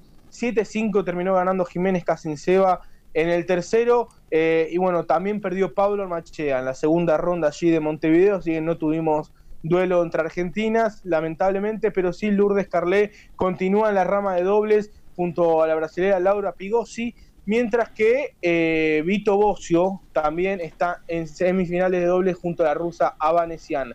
Y para cerrar, Gaby, voy a contar un tema que es de actualidad, en realidad no tanto de tenis, decime vos también hasta dónde, porque entiendo que no es un tema de actualidad meramente deportiva, pero una situación bastante compleja en lo que tiene que ver con el tenis, y es que hay una tenista que es de China, eh, que se llama Shuai Peng, para poner rápidamente en contexto, eh, fue número uno del mundo en dobles, 14 del mundo en singles, está activa actualmente, no es una jugadora retirada, que el 2 de noviembre a través de la plataforma Weibo, que es una red social muy popular en China, denunció a un ex vicepresidente de chino, Zhang Gao Li, de eh, haber abusado sexualmente de ella. 20 minutos después de haber publicado, de haber compartido la publicación, la publicación es eliminada eh, y desde entonces no se sabe absolutamente nada de, de Shui Peng. La WTA, a través de su CEO, de Steve Simon, se intentó comunicar en varias ocasiones con ella, también hay jugadoras que se intentaron comunicar con ella, no obtuvieron ninguna respuesta. Sí, la Federación China de Tenis le envió un mail a, la WTA diciendo que la jugadora está sana y salva, pero bueno, por supuesto, esto no demuestra ninguna constancia eh, empírica de que la jugadora evidentemente esté sana y salva. Y, bueno, es un tema que ha ido agravando su, su, situación porque ya van dos semanas desde, desde esa situación, no hay novedades de, de, la jugadora, absolutamente nada, no, tampoco ha tenido actividades en las redes sociales y además el gobierno de China no está tratando el tema. Hay un video que está circulando de la transmisión internacional de CNN en la cual eh, empiezan a conversar sobre el tema en China y se corta la transmisión. Y cuando terminan de hablar del tema, la transmisión vuelve. Entonces, en China tampoco hay mucho conocimiento de esta situación. Ya el CEO de la WTA se expresó acerca de que en caso de que eh, la jugadora no aparezca, la WTA tiene la o sea, tomará la decisión política de no volver a China. Recordemos, China es la principal fuente de ingresos de la WTA, así lisa y llanamente. Tienen dos meses de gira y las WTA Finals, el torneo de maestras, eh, está programado para disputarse en China hasta el año 2030, por lo cual también hay un conflicto de negocios ahí, pero la WTA fue muy tajante. Mientras que la jugadora no aparezca, no tendremos ningún tipo de conversación con China. El vocero del ministro de Relaciones Exteriores de China aseguró que no es un asunto de relaciones exteriores y que él no está al tanto de la situación, es decir, un alto mandatario de China eh, ignora por completo la situación o indica que ignora la situación, entonces la incertidumbre es total. El mundo del tenis está manifestando, también varios argentinos, la Asociación Argentina de Tenis, por ejemplo, se ha manifestado al respecto, eh, porque bueno, hay una situación que es estremecedora y también asusta mucho porque no hay realmente novedades acerca de la jugadora. Eh, entonces, bueno, la situación es muy incierta y tampoco parece haber una, pronta solución. Ya hay organismos internacionales, eh, mundo diplomático, también organizaciones como Amnistía Internacional que están eh, interviniendo en la situación para que prontamente la jugadora pueda aparecer sana y salva. Pero como digo, es una situación muy incierta y también agradezco el espacio para poder comentarlo porque, bueno, es, sin entrar en el deporte es la gran novedad del mundo del tenis, sin lugar a dudas. Tal cual, y muchos tenistas argentinos, incluso Gabriela Sabatini, tenista, se, Exacto, se ha solidarizado con este tema, ¿no? obviamente, y con la situación de la, de la tenista china. Eh, bueno, eh, antes de irnos a la tanda, nos actualizamos en todo lo que tiene que ver con el básquetbol, con el automovilismo y luego venimos a estudios. Dani. Y con el básquetbol actualizamos que terminó el primer tiempo en la bombonerita, que la agrandaron, pero sigue siendo la bombonerita. Ganó Boca por 35-27, gran actuación del dominicano internacional Eloy Vargas con 17 puntos y 8 rebotes y 2 robos, realmente muy buen jugador. Sobre Atenas de Córdoba con 29 puntos, en la cual Carlos Gamboa, su base, con 11 puntos, fue el mejor exponente del conjunto griego. Y con respecto al automovilismo, sí, terminó la clasificación, la quali 3 del eh, Gran Premio de Qatar y por supuesto este, eh, el que pagaba dos pesos pagó dos pesos nomás. Eh, eh. Lewis Hamilton en primer lugar, Max Verstappen en segundo, Valtteri Bottas en tercer lugar. Lo ampliaremos al final en la columna de automovilismo. Y Sebastián Baez saca 4-1 ante Santiago Rodríguez Taberna, el Next Gen que estuvo en las semifinales ya está bastante mejor asentado en el partido, pasó el sacudón y todo indicaría que se llevará el partido sin ningún inconveniente. Final en Italia, triunfo del equipo italiano 17 a 10 sobre los Teros, 35 minutos del primer tiempo, Georgia 6, Fiji 5. En la Premier League, Aston Villa empata 0-0 con el Brighton, Barley y el Crystal Palace mismo marcador, Newcastle y Brentford también. 1 a 1 están empatando, Norwich City y Southampton. Watford le gana 1 a 0 con el gol de Femenia de penal hace un instante al Manchester United y el Wolverhampton iguala en 0 ante el West Ham. Desde Villa Pueyrredón, ciudad autónoma de Buenos Aires, en la República Argentina, estás en MG Radio. Momentos geniales, las 24 horas de tu día.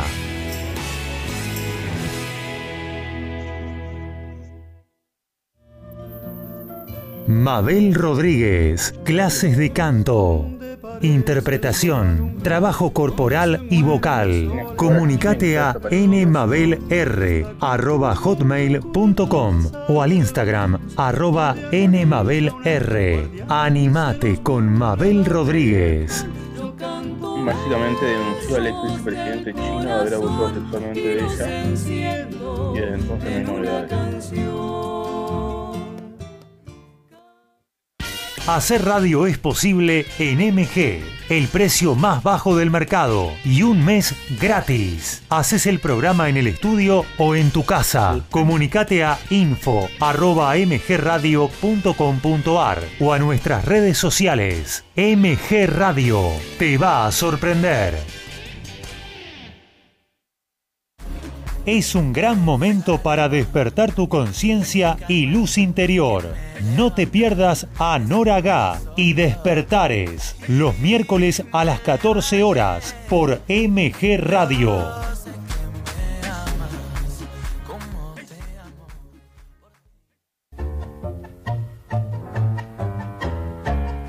Abrazándote, abrazando tango.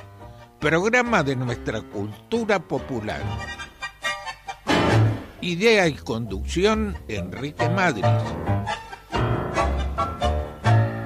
espero los jueves a las 20 horas por MG Radio.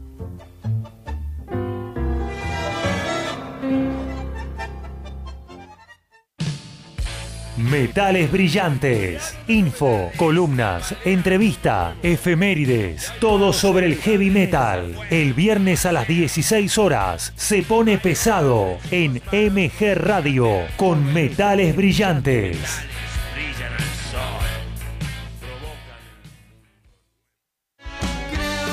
En la misma línea, fútbol y amigos, Copa y Liga, previa y post partido, sin caretas, vos y nosotros, en la misma línea, los viernes a las 20 horas por MG Radio.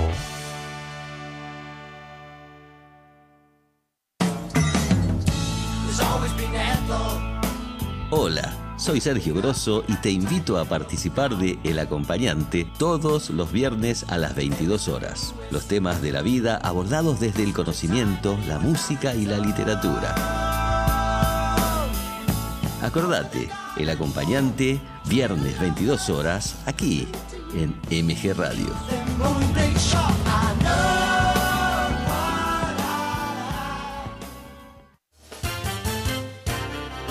Más divertido, menos aburrido. Es cosa de chicos para compartir con los grandes. Conduce Iri Jaramillo con un staff muy especial. Más divertido, menos aburrido. Va los sábados a las 14 horas por MG Radio.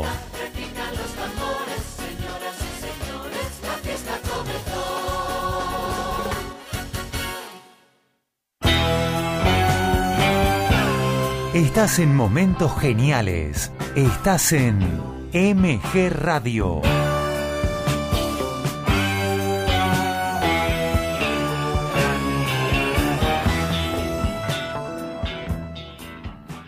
Doce horas, trece minutos. Aquí estamos de vuelta. Segundo tiempo de Código Deportivo.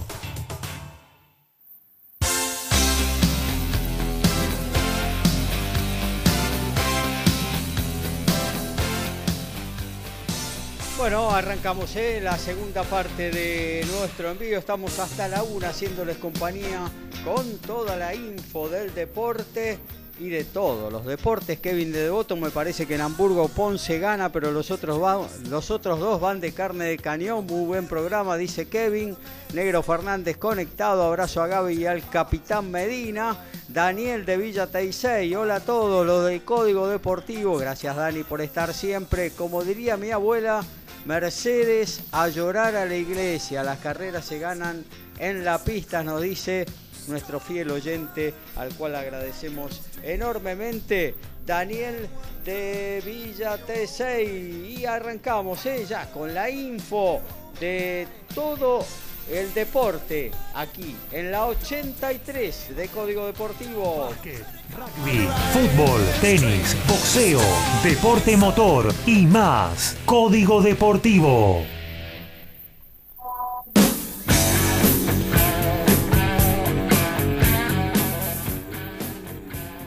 el turismo nacional del Millón. Perdón. sí, Ricky, dale, dale, dale, perdón, perdón. Dale. El marplatense Luca Bastida peleará por primera vez fuera del país el próximo 3 de diciembre cuando enfrente al inglés Danny Dignum por el título internacional AMB mediano que está vacante. Perdón, Ricky, por la intromisión, me vas a pegar un puñetazo. Este, y el turismo nacional comienza hoy las clasificaciones en el circuito de Toay y La Pampa, el escenario donde se disputará la penúltima fecha del calendario. En la clase 2, la más interesante hasta ahora por los parejos del campeonato, el misionero Facundo Bustos con eh, Volkswagen Trend marcó el mejor tiempo esta mañana con 1 minuto 24 302, seguido por el candidato al título, Emanuel Atala con el Fiesta Kinetic y el eh, puntano Marcos Fernández a partir de las 12 él, ha comenzado ya la clasificación de clase, clase 2 y a partir de las 13 de la clase 3. Mateo Berretini, que se retiró de las ATP Finals, ahora anunció que se retira de la Copa Davis, que tendría lugar también ahí mismo en Turín, producto de esta lesión abdominal. Será reemplazado por Simone Bolelli, habitual compañero de Machi González en dobles. Y también la sede de Innsbruck en Austria anunció que disputará sus partidos a puertas cerradas producto del nuevo confinamiento que anunció el gobierno austríaco. Y en el básquet, algo que sorprende, pero que qué buen momento que se está viviendo, porque el escorta argentino Carlos Delfino, el lancha, volverá a ser convocado para la selección para la ventana FIBA de este mes ante el Paraguay. Lo más lindo que hay es jugar para la selección. Por eso me entreno, para jugar en la selección. Lo dijo a principios de este año Carlos Delfino y realmente se le hizo ahora con el Che García. Y el lunes 22 de noviembre en Deportiva Francesa se hace el último campus femenino del año para jugadoras infantiles y juveniles organizado por la URBA. El primer encuentro se hizo también este año en el Club Ciudad y es una manera de que se reúnan todas las chicas a disfrutar de este tan lindo deporte. Y en la Bundesliga, ayer cayó el Bayern Múnich como visitante 2 a 1 ante el Augsburgo. Estamos cerca del final de los primeros tiempos. El Bayern Leverkusen le gana 1 a 0 al Bochum. El Borussia Dortmund igual a 0 a 0 ante el Stuttgart. El Mönchengladbach le gana 3 a 0 al Greuther Fürth, que acumula con estas 10 caídas consecutivas. Bielefeld le gana 1 a 0 al Wolfsburgo y Hoffenheim 1 a 0 al Leipzig. Bueno, ponemos primera, ¿eh? nos vamos a meter en el mundo del automovilismo con Dani Medina. Bueno, aquí estamos. Perdón ahí a Ricky, este que es el que me hace el sonido siempre en la presentación del, del automóvil. Ahí está. Bueno, hoy fue un poquito. Lo pisaste. No sé si va a poder ir a Luna, me dice Horacio. No sé cómo sí. No, lo que pasa es que no sabía en qué, perdón, no sabía que iba básquet, que podía gritar adentro o, o no, o era el ruido del auto. Sí, hoy está complicado pero bueno, ¿qué, vamos a hacer? Bueno, en la parte de, la parte nacional tenemos realmente eh, este fin de semana, mejor dicho, mañana domingo, eh, algo bastante interesante, recién lo comentamos, que es el turismo nacional, ¿eh? la, última fecha, la, la fecha número 11, que se correrá en autónomo pampeano con 38 autos de la clase 3 y 37 de la clase 2. Vaya, este, vaya parque automotor, 75 este auto. Ustedes saben que este circuito de Toay La Pampa, que el otro día recibió al, turismo carretera, eh, tuvo un montón de carreras al final de este año. Y el año que viene ya tiene dos aseguradas de turismo carretera.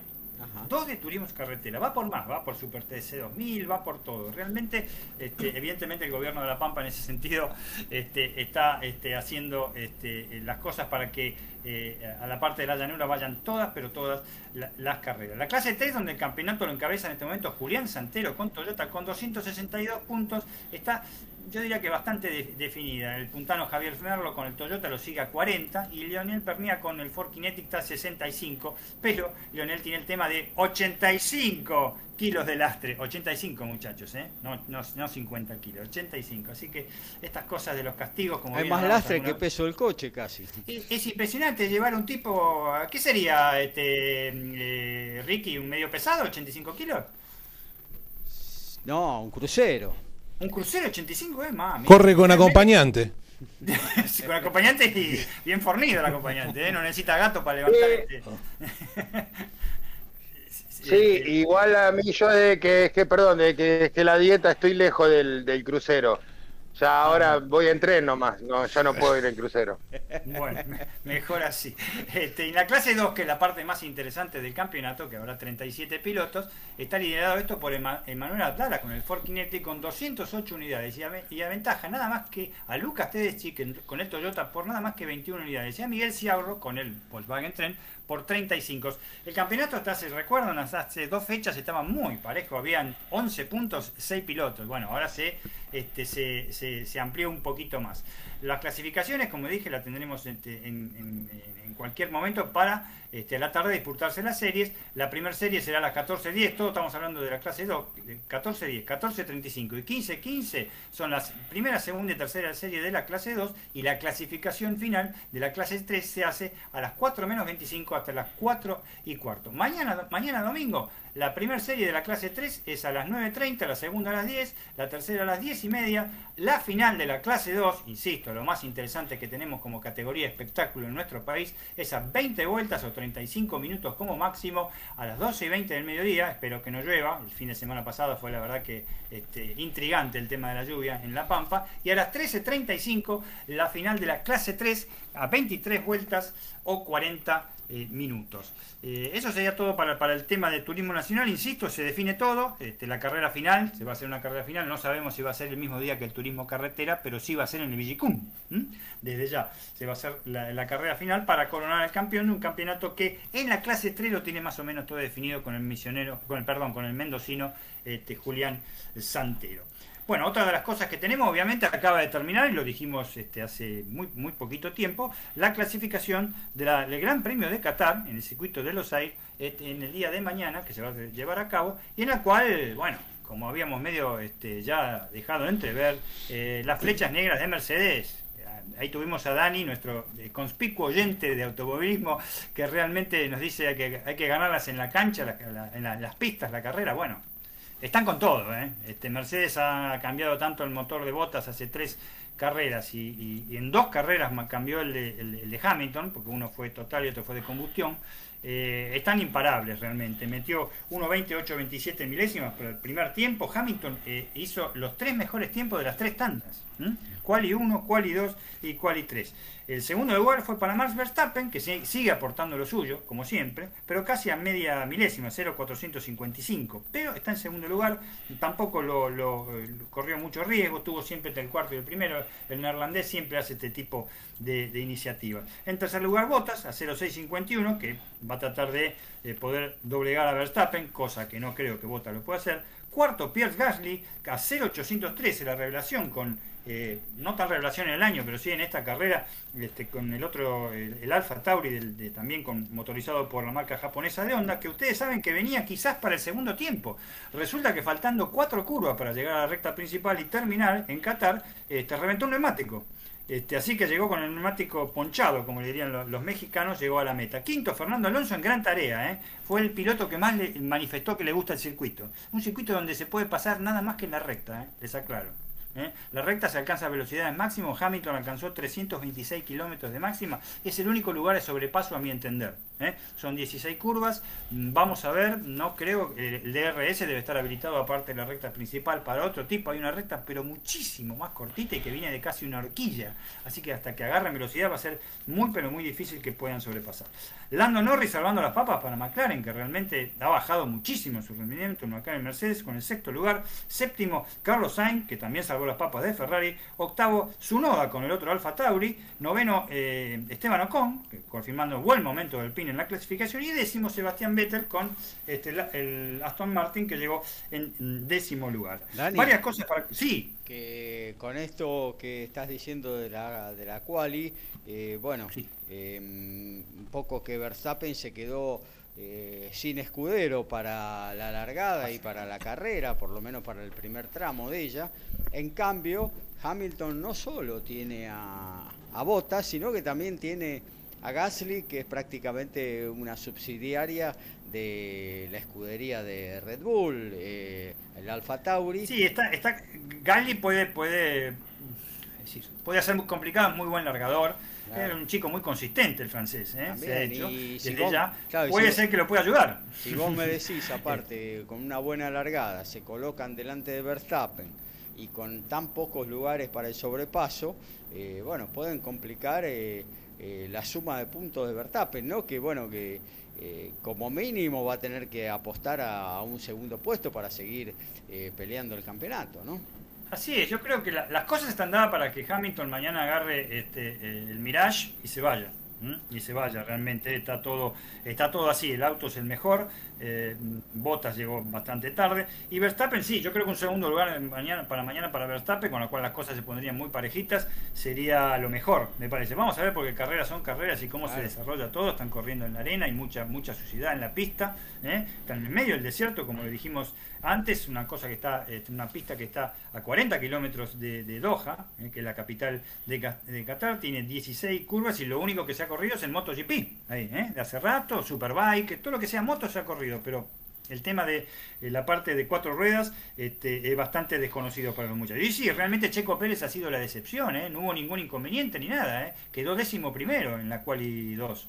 realmente un, un, batacazo. Charles, creo que ustedes saben que la Ferrari es pan para hoy y hambre para mañana, no se sabe qué puede pasar con, con Ferrari. Y Richardo, que está en baja en McLaren, a pesar a pesar de que ha sido el único ganador de McLaren, ¿no? Desde ya Daniel Ricciardo, ese gran piloto australiano. Mañana yo creo que las cosas están así como más o menos vos anticipaste, Gal, eh, Gaby, vamos a ver la largada, ¿eh?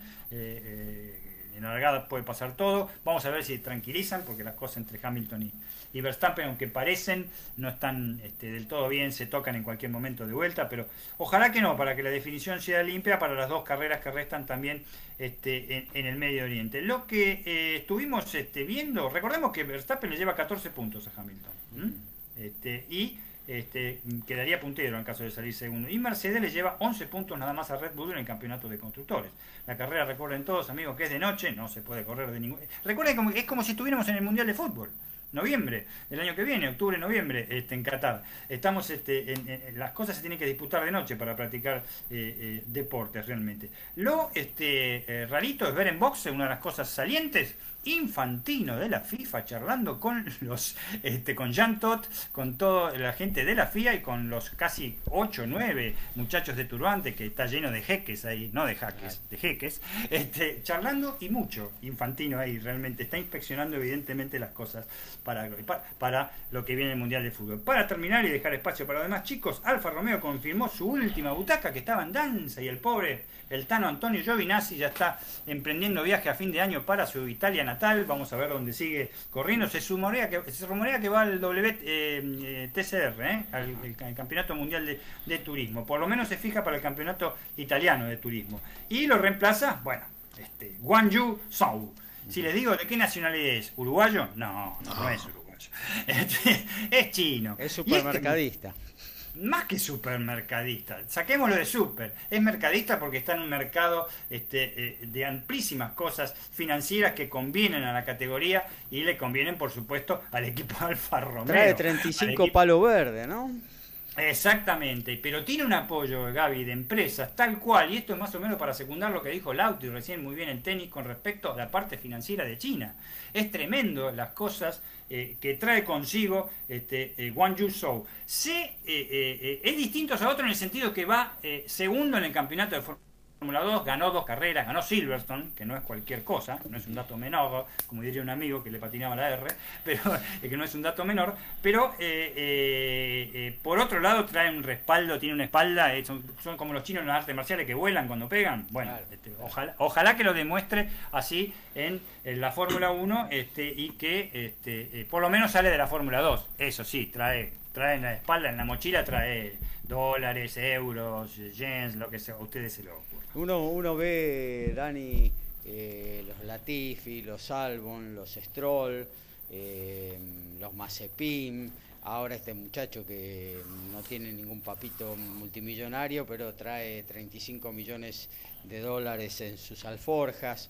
Eh, bueno, entonces piensa, ¿no? Franco Colapinto, que le falta, falta bastante para juntar un millón doscientos para hacer esta temporada de la Fórmula 3. Para tratar de estar en la Fórmula 3. Para tratar de estar en la Fórmula ¿Cómo va a ser para llegar a la Fórmula 1? Realmente eh, un, gran estilo conductivo el de Colapinto, pero bueno, en esto también eh, tenés que tener un apoyo financiero, si no es muy difícil llegar, ¿no?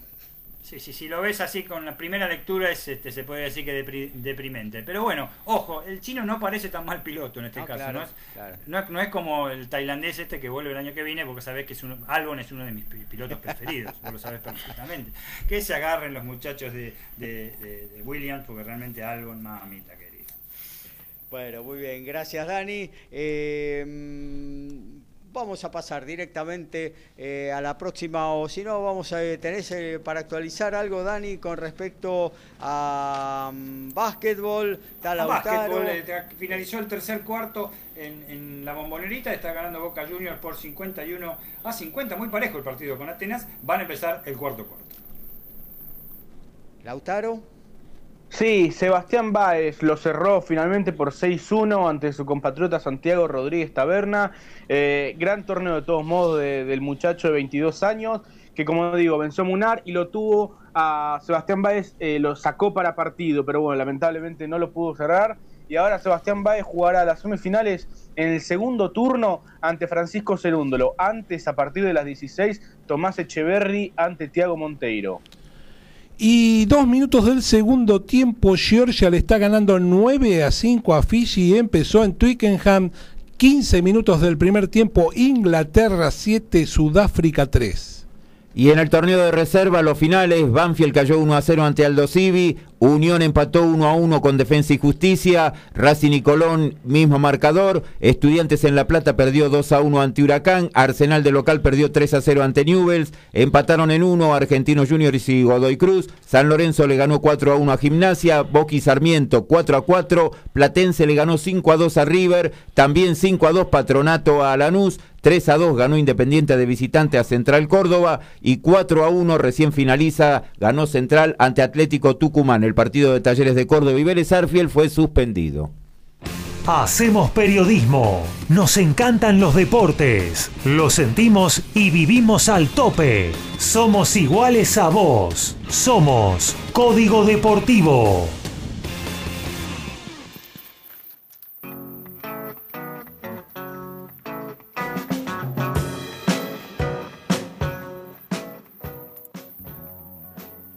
Anoche Jonathan Sánchez venció por knockout en el tercer asalto a Ezequiel Romero, en lo que fue un duelo de ex campeones latinos.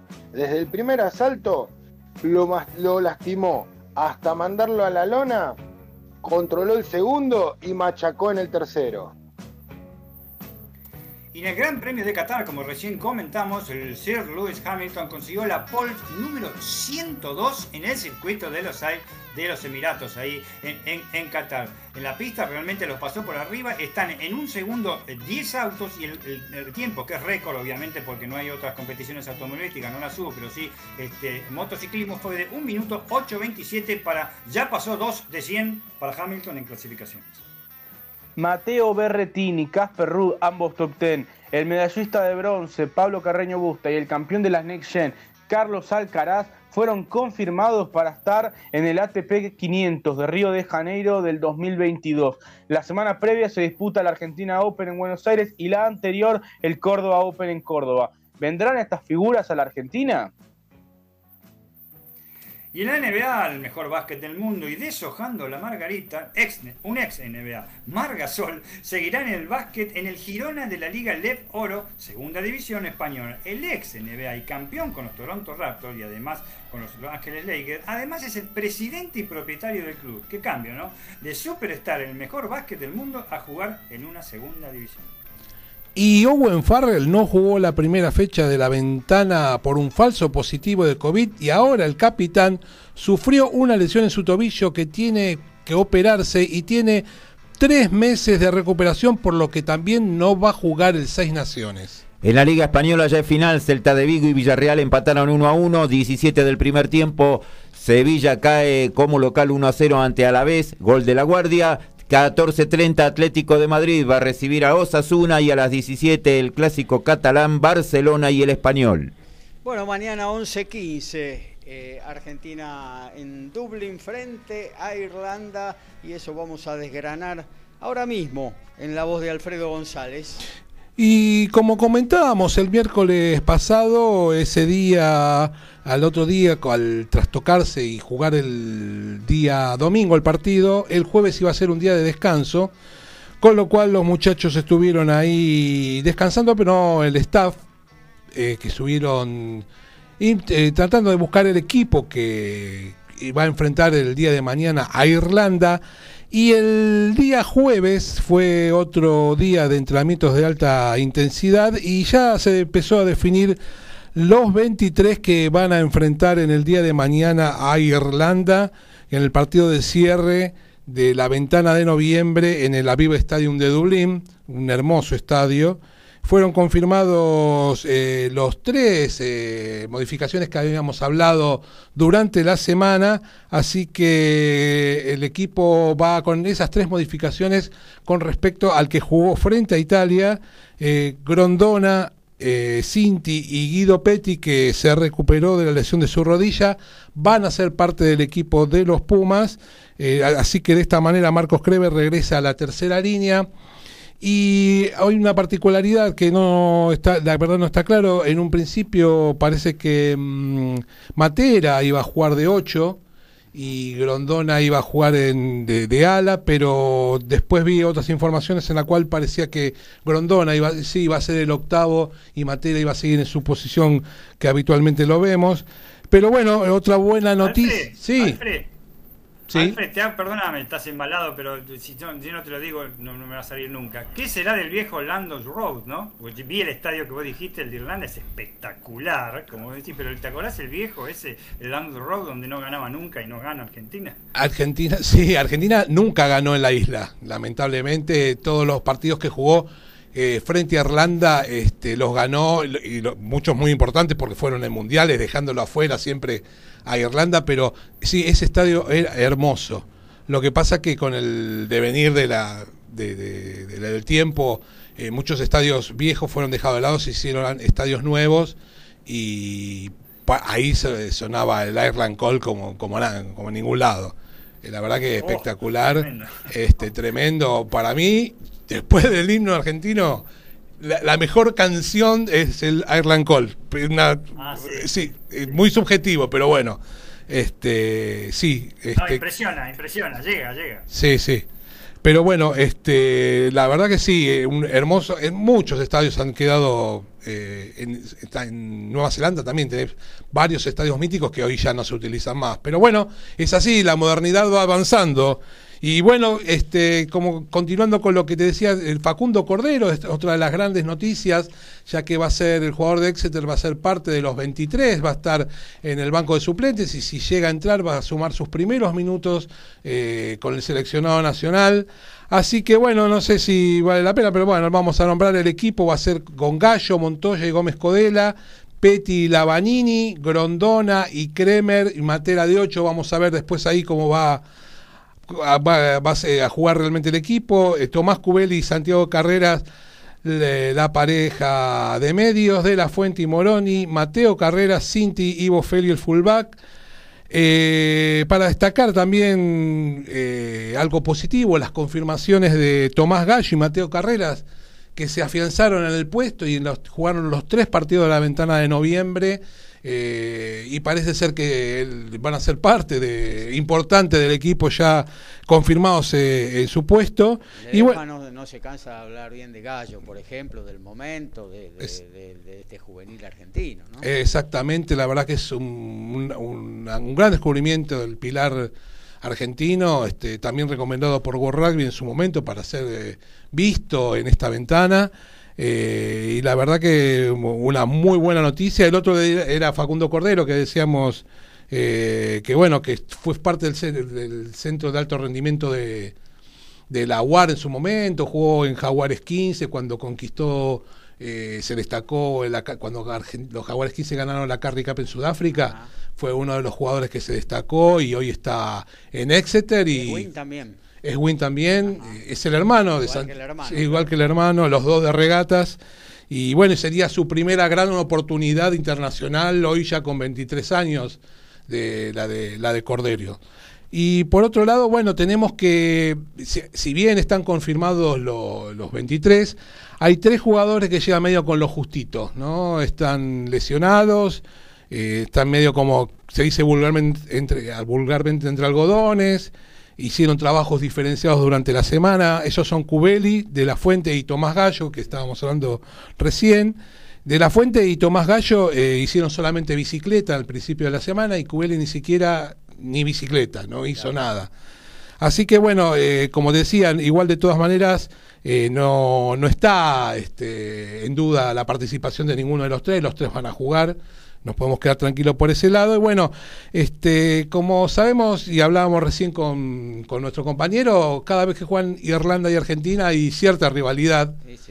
Eh, se, se, acrecentó a partir del Mundial del 99, donde Argentina en ese, en ese partido espectacular lo dejó por primera vez afuera y fue la primera vez que Argentina llegó a cuartos de final. Este, la verdad que en el bronce, ¿no? No, ese fue ah, en el 94, ese fue en el 2007, el 94, el 99 fue la primera vez que se accedió a cuartos de final ganando este partido a Irlanda 28 a 24. Eh, ¿Qué fue? Eh, Alfred, fue el día que todos los argentinos en Estaban todos parados al lado del Ingol. Exactamente, y que el árbitro nunca lo terminaba, no lo terminaba nunca. Y terminó, creo, creo que Terrible. Felipe, creo que Felipe terminó abrazando al árbitro cuando terminó el partido. Así que no, fue, fue la primera vez que, que, la verdad que se llegaba a una instancia importante. Eh, de los partidos que se jugaron, en el historial hay 13 ganados por Irlanda, 8 por Argentina y hay un empate. Y como decíamos, los Pumas nunca pudieron ganar en la isla, pero sí ganaron en el Mundial del 99 que hablábamos. En el del 2007, Puma de bronce, con los drops de Juan, eh, Juan Martín Hernández de, de derecha e izquierda. Y el del Mundial del 2015 con Urcade, la, la palomita de Imhoff. Así que eh, y pero la parte negativa es que de los últimos ocho partidos, eh, Irlanda ganó siete. Este, este, en esta última etapa eh, sacó mucha diferencia Irlanda en ese sentido. Y bueno, cómo recordar esos partidos, como te decía, el del Parque de los Príncipes, bueno, es una cosa que, que nos trae muy buenos recuerdos. Así que bueno, después de toda esta situación, sabemos que fue un flojo championship, pero que bueno, hubo cierta recuperación con Francia, se pudo ganar eh, de forma como corresponde con, Italia, porque había que ganar y se ganó. Y, pero el equipo parece que no tuvo, yo por lo menos siento que no tuviera identidad. Solo, en, solo aquello que lo identifica es la férrea defensa que tuvo en el último tiempo, donde pero no, si vos me decís a qué juega. decir que todavía falta. Claro, vos me decís a qué juega. Recién hablábamos hace un ratito fuera de aire. Vos sabés que Sudáfrica este, por ahí no juega lindo, pero sabés que juega a eso. ¿no? Que, que no se sale de, su esquema y que si juega con Argentina o juega, juega de la misma manera. Eh, Argentina, yo creo, por lo menos, por lo menos, ojalá le, le encuentre en su momento eh, no, tiene identidad. Este, salvo eh, dos momentos muy buenos, en el cual en, cuando en la primera etapa, donde Ledesma agarra al equipo en el 2018, se le gana a los Springboks y a los Wallabies en el Championship, la verdad que muy buen momento, y el año pasado cuando se, le gana a los All Blacks eh, por primera vez en la historia. Eh, a fin de año se termina el contrato de Ledesma. Yo creo que se lo van a renovar. De hecho, yo estoy de acuerdo en que se lo renueven. No es momento para cambiar el caballo del medio del río, como se dice vulgarmente. Así que veremos qué es lo que pasa. Hoy es un buen partido, eh, perdón, el domingo 11 y cuarto es una buena eh, posibilidad para jugar con un equipo de los importantes, que está cuarto en el ranking, que viene en ascenso, si bien tiene un, está como decimos en un recambio, eh, está bien y, sería una buena medida para ver, como así fue el como fue también el partido con Francia, una buena medida para ver dónde están hoy los Pumas. Muy bien, me decías para cerrar la columna de alguna competencia, eh, siempre después del Mundial, aclaraste, eh, después del Mundial 2023 en París, en la que se puede insertar en una franquicia argentina. No, en realidad lo que están pensando desde Inglaterra este, es lo siguiente, es armar un torneo este, donde Argentina le ganó claramente a Italia y eh, se, notó la diferencia. Y, pero Italia hace, no sé, creo que seis, cinco o seis años que no le gana a ningún europeo. Y vos tenés. Un montón de cuchara de madera. Tiene, sí, las tiene todas, una al lado de la otra, tiene todas las cucharas de madera juntas. Están ahí en la cocina colgadas. Todas, todas, y vos tenés por otro lado Japón y Fiji, que si bien no, no son equipos que, mm, que del, nivel, nivel, claro, de, los equipos de, primera línea, también están bastante distantes de los de segunda. Entonces lo que se pensó es que el que salga último en el Seis Naciones y el que salga último en el Championship juegue con los dos mejores ranqueados del Tier 2. Hoy, por ejemplo, sería que un campeonato entre Argentina, Italia, Japón y Fiji. La idea es jugar partidos más eh, equilibrados, donde, qué sé yo, Argentina es firme candidato en, un torneo de esos cuatro porque es, no solamente por ranking, sino por juego, seguramente podría ganarlo. Pero sería el favorito inclusive, y, pero la intención es esa, es jugar un... Ahora, como siempre te digo, siempre está todo pensado eh, los cambios para después del Mundial de Francia 23. Porque la otra opción que se pensaba en un momento, y yo no la descarto, es que Fiji y Japón ingresen al Championship. Este, a los a los equipos este, importantes a veces les, importa poner por ahí jugar algún partido con un equipo de menor. siempre lo, lo, pienso en función de lo que decían los neozelandeses cuando jugaban el torneo entre ellos, que era, era jugar un test match a full todos los fines de semana. Entonces, que yo, hoy insertar Pacífica en el, no es que por cualquier cosa, yo creo que está realmente pensado desde ese lugar. Y bueno, veremos qué es lo que pasa de acá a dos o tres años adelante, donde si, por ahí o se organiza este nuevo torneo internacional o por ahí se incorporan estos dos equipos al Championship. Muy bien, actualizamos eh, resultados eh, aquí en la 83 de Código Deportivo. Y en básquetbol, restando eh, cuatro minutos y medio para terminar el partido en, el Conde, en la bombonerita, Boca el supera, ahora se alejó 68-58, le lleva 10 puntos, una gran actuación de Boquia, que hizo 11 de los últimos 12 puntos buquenses. Y Georgia le está ganando 9 a 8 a Fiji en 16 minutos del segundo tiempo y en Inglaterra, en Twittenham, 31 minutos del primer tiempo. Inglaterra le está ganando 17 a 12 a Sudáfrica.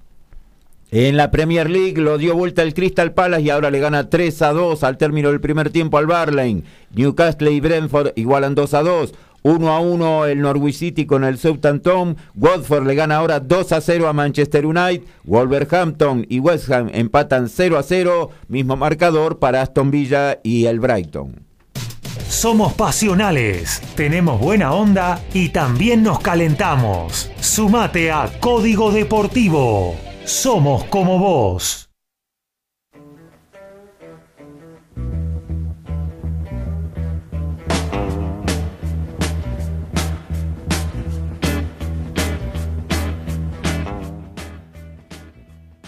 El argentino Jonathan Ennis y Rohan Polanco se encuentran listos para dar batalla hoy en el Monsley de, los Charles, en la categoría super ligero a 8 asaltos en la ciudad de Massachusetts. Y en el, eh, el, perdón, el automovilismo, el turismo nacional, las primeras referencias en la clase 3, porque habíamos desde la clase 2, pero los entrenamientos fueron para Fabián Gian Antoni, que con su Fiat, el santafesino, dominó el entrenamiento inicial de la clase 3 de turismo nacional en Toay. El segundo tiempo fue para Facundo Chapur, el tercero para el puntano Carlos Javier Merlo con Ford Focus y Toyota Corolla respectivamente. Se lanzó la venta de entradas del ATP 250 de Buenos Aires de la Argentina Open, el clásico porteño de febrero. Ya lanzó su venta de entradas a través de su página web con descuento. Y bueno, por supuesto, el torneo juega con la ilusión de que finalmente Juan Martín del Potro pueda estar dentro del cartel.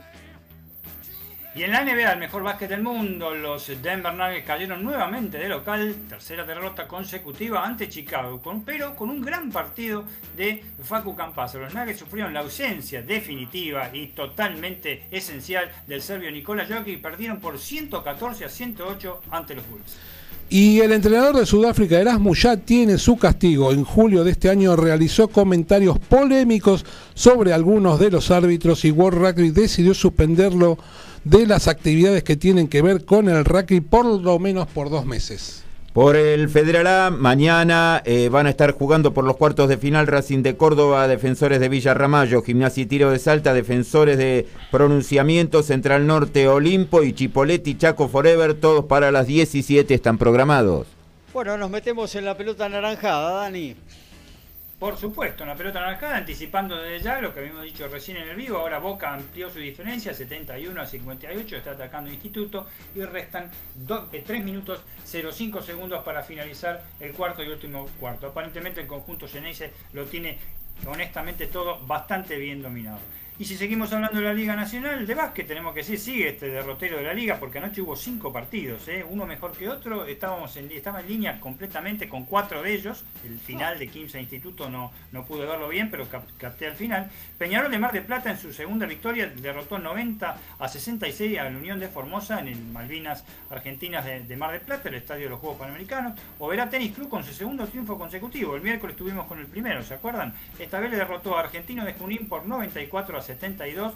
Los misioneros levantan, los juninenses están con una victoria y cinco derrotas, cada cada vez peor. Comunicaciones de Mercedes en gran partido perdió por 83 a 80 con Gimnasia y Grima Comodoro Rivadavia en Mercedes Corriente, una gran actuación en el equipo este, del sur, el equipo más austral del país, el de los socios fundadores, el gimnasio famoso de Orresca, el base, que está nominado para la selección nacional, Guay con 21 y 17 puntos respectivamente. También el Toro Acuña, ex San Lorenzo de Almagro, 17 rebotes. Impresionante. ¿eh? Cada vez se va eh, afianzando más la gente en la parte defensiva con los rebotes y eso hace, falta. Por supuesto, como comenté antes, San Lorenzo de Almagro cayó sorpresivamente entre Hispano de Río Gallegos por 76 a 73, ¿eh? con una gran actuación del eh, brasileño Everton Oliveira con 14 puntos y 12 rebotes, impresionante como cambió el partido faltando 7 minutos, entrando simplemente en la parte táctica, hizo tantos pick and roll, tantas este, cortinas que realmente propició toda la gran levantada del conjunto de, Río Gallegos para superar a San Lorenzo de Almagro. Mariani con 24 puntos fue también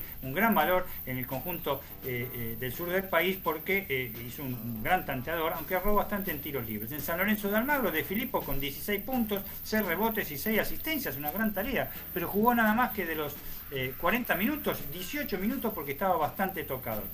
Eh, una expresión para, destacar, San Lorenzo, este, aparte de estar lesionado de Filippo, jugó, eh, presentó nueve jugadores, porque están lesionados varios de varios, está lesionado este, Corso, está lesionado Sandes y, de Filippo que estaba tocado. Recordemos, y los 19 equipos restantes de la Liga Nacional Básquet tienen extranjeros, San Lorenzo de Almagro no puede tener extranjeros por el tema de su conflicto económico. En el partido más importante de la noche, 15 de Santiago del Estero, como adelantamos a principio este, con Gaby cuando se presentaba el, programa, este, realmente hizo un, partidazo y derrotó en el Madre de Ciudades al equipo de eh, Sensación, al campeón del Super 20 Instituto de Córdoba por 94 a 68. Destaquemos que en el conjunto eh, santiagueño no, eh, no jugó ni Mauro Cosolito y no tienen extranjero en este momento porque van a cambiarlo, van a cambiarlo, están esperando, se ha ido este, el que estaba, que realmente no conformó para nada, no jugó muy bien en el Super 20 y viene Terence Roderick que viene de Brasil de jugar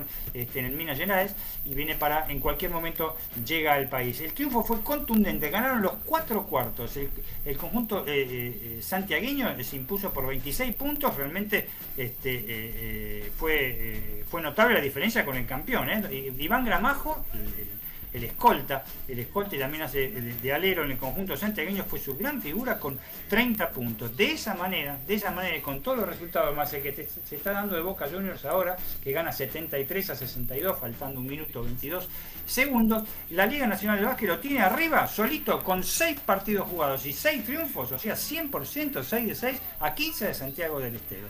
Lo sigue San Martín de Corrientes, que tiene 4 de 4, tiene 2 partidos menos, pero también está invicto. Boca, que se iría ahora con 6 partidos, 5 victorias y, una derrota. E Instituto también con 5 partidos y una derrota. Gimnasia de Comodoro Rivadavia también tiene 5 partidos jugados, no 6, 4 y 1. San Lorenzo bajó al séptimo lugar eh, y subió Ferro en lugar al sexto lugar de la Liga Nacional de Básquet.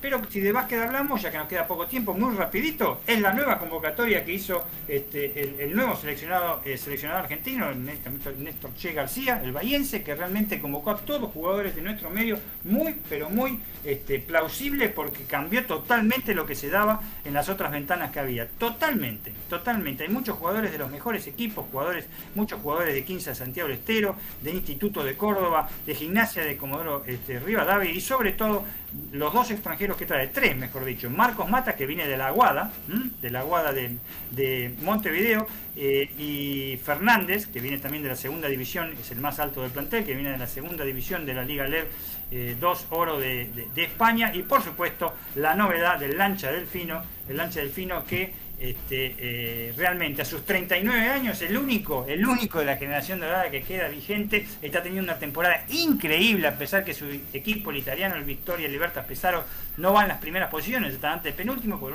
unos promedios de 16 puntos por partido que realmente asombran. Ojalá un poco de experiencia en este, en este caso viene muy bien para el caído básquet de selecciones después de los Juegos Olímpicos de Tokio. Muy bien, muchas gracias Daniel Medina. Nos metemos en la agenda, ¿eh? todo lo que usted puede ver por TV en este fin de semana deportivo en la República Argentina.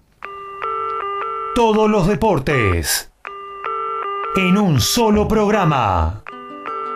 Código Deportivo.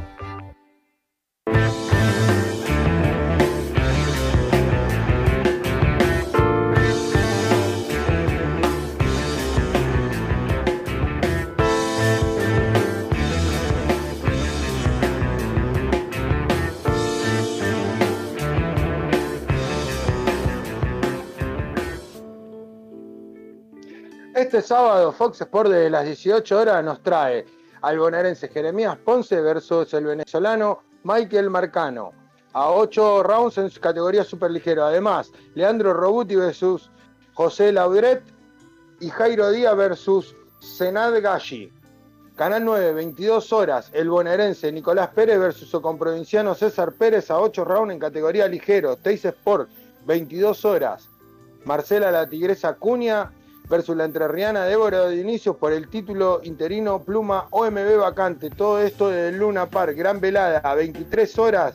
ESPN 2, Teren Cronford versus su compatriota Joe Porter, donde estará el argentino Elías el Macho Araujo versus el estadounidense Raymond En automovilismo, mañana domingo 21 de noviembre tenemos Turismo Nacional clase 2 y 3 en Toa y La Pampa, primera fecha a las 11 de la mañana la TV pública. También mañana Fórmula 1, el Gran Premio de Qatar a las 11 de la mañana por ESPN y Star Action. Básquetbol, sábado, hoy 20 del 11, Liga Endesa, ACB Española, Tenerife Gran Canaria, perdón, a las 16.40 horas por Deporte TV. Y mañana domingo 21 de este, noviembre, Liga Femenina de Básquet, Obras Sanitarias versus 15 de Santiago a las 11 de la mañana por Deport TV. 14.30 Horacio Ceballos buscará la final del Masters en doble junto a Marcel Granollers ante Herbert y Mahut. A continuación a las 17 la semifinal de singles Novak Djokovic, Alexander Zverev, todo por ESPN 3 y Star Plus. Y a partir de las 16 eh, Tomás Echeverri ante Tiago Monteiro y a su término Sebastián Báez contra Francisco Cerúndulo. Challenger TV, esto lo encuentran en la página oficial del ATP. Y bueno, mañana a las 11 de la mañana por ESPN, eh, la final del Máster de Turín, de Daniel Medvedev ante el ganador de Djokovic, Westberg, y dependiendo si juega Horacio Ceballos la final de dobles, un ratito antes también estarán televisando las duplas. Y si tenés eh, un ratito, ya cuando termina el programa, podés ver el segundo tiempo de Inglaterra 17, Sudáfrica 12 por estar más. En un ratito también, pero a las 14 y 30, por estar más, Gales, Australia. A las 5 de la tarde, Francia, Nueva Zelanda, también por estar más. Y mañana, los Pumas frente a Irlanda, 11 y cuarto de la mañana, por ESPN 2. La fecha 21 se va a completar a partir de hoy, 17 horas por Fox, Rosario Central, Atlético Tucumán, 19.15 por TNT, Boca y Sarmiento de Junín, 21.30 Fox con Central Córdoba de Santiago del Estero Independiente, mañana 17 horas TV Pública con Arsenal Newell's Old Boys, 19.15 TNT con Racing y Colón, 21.30 Fox con Platense y River con la patrona, o llega la bondiolita, reunión familiar o un sanguchito y a seguir. Tiempo de almuerzo, momento de despedida en Código Deportivo.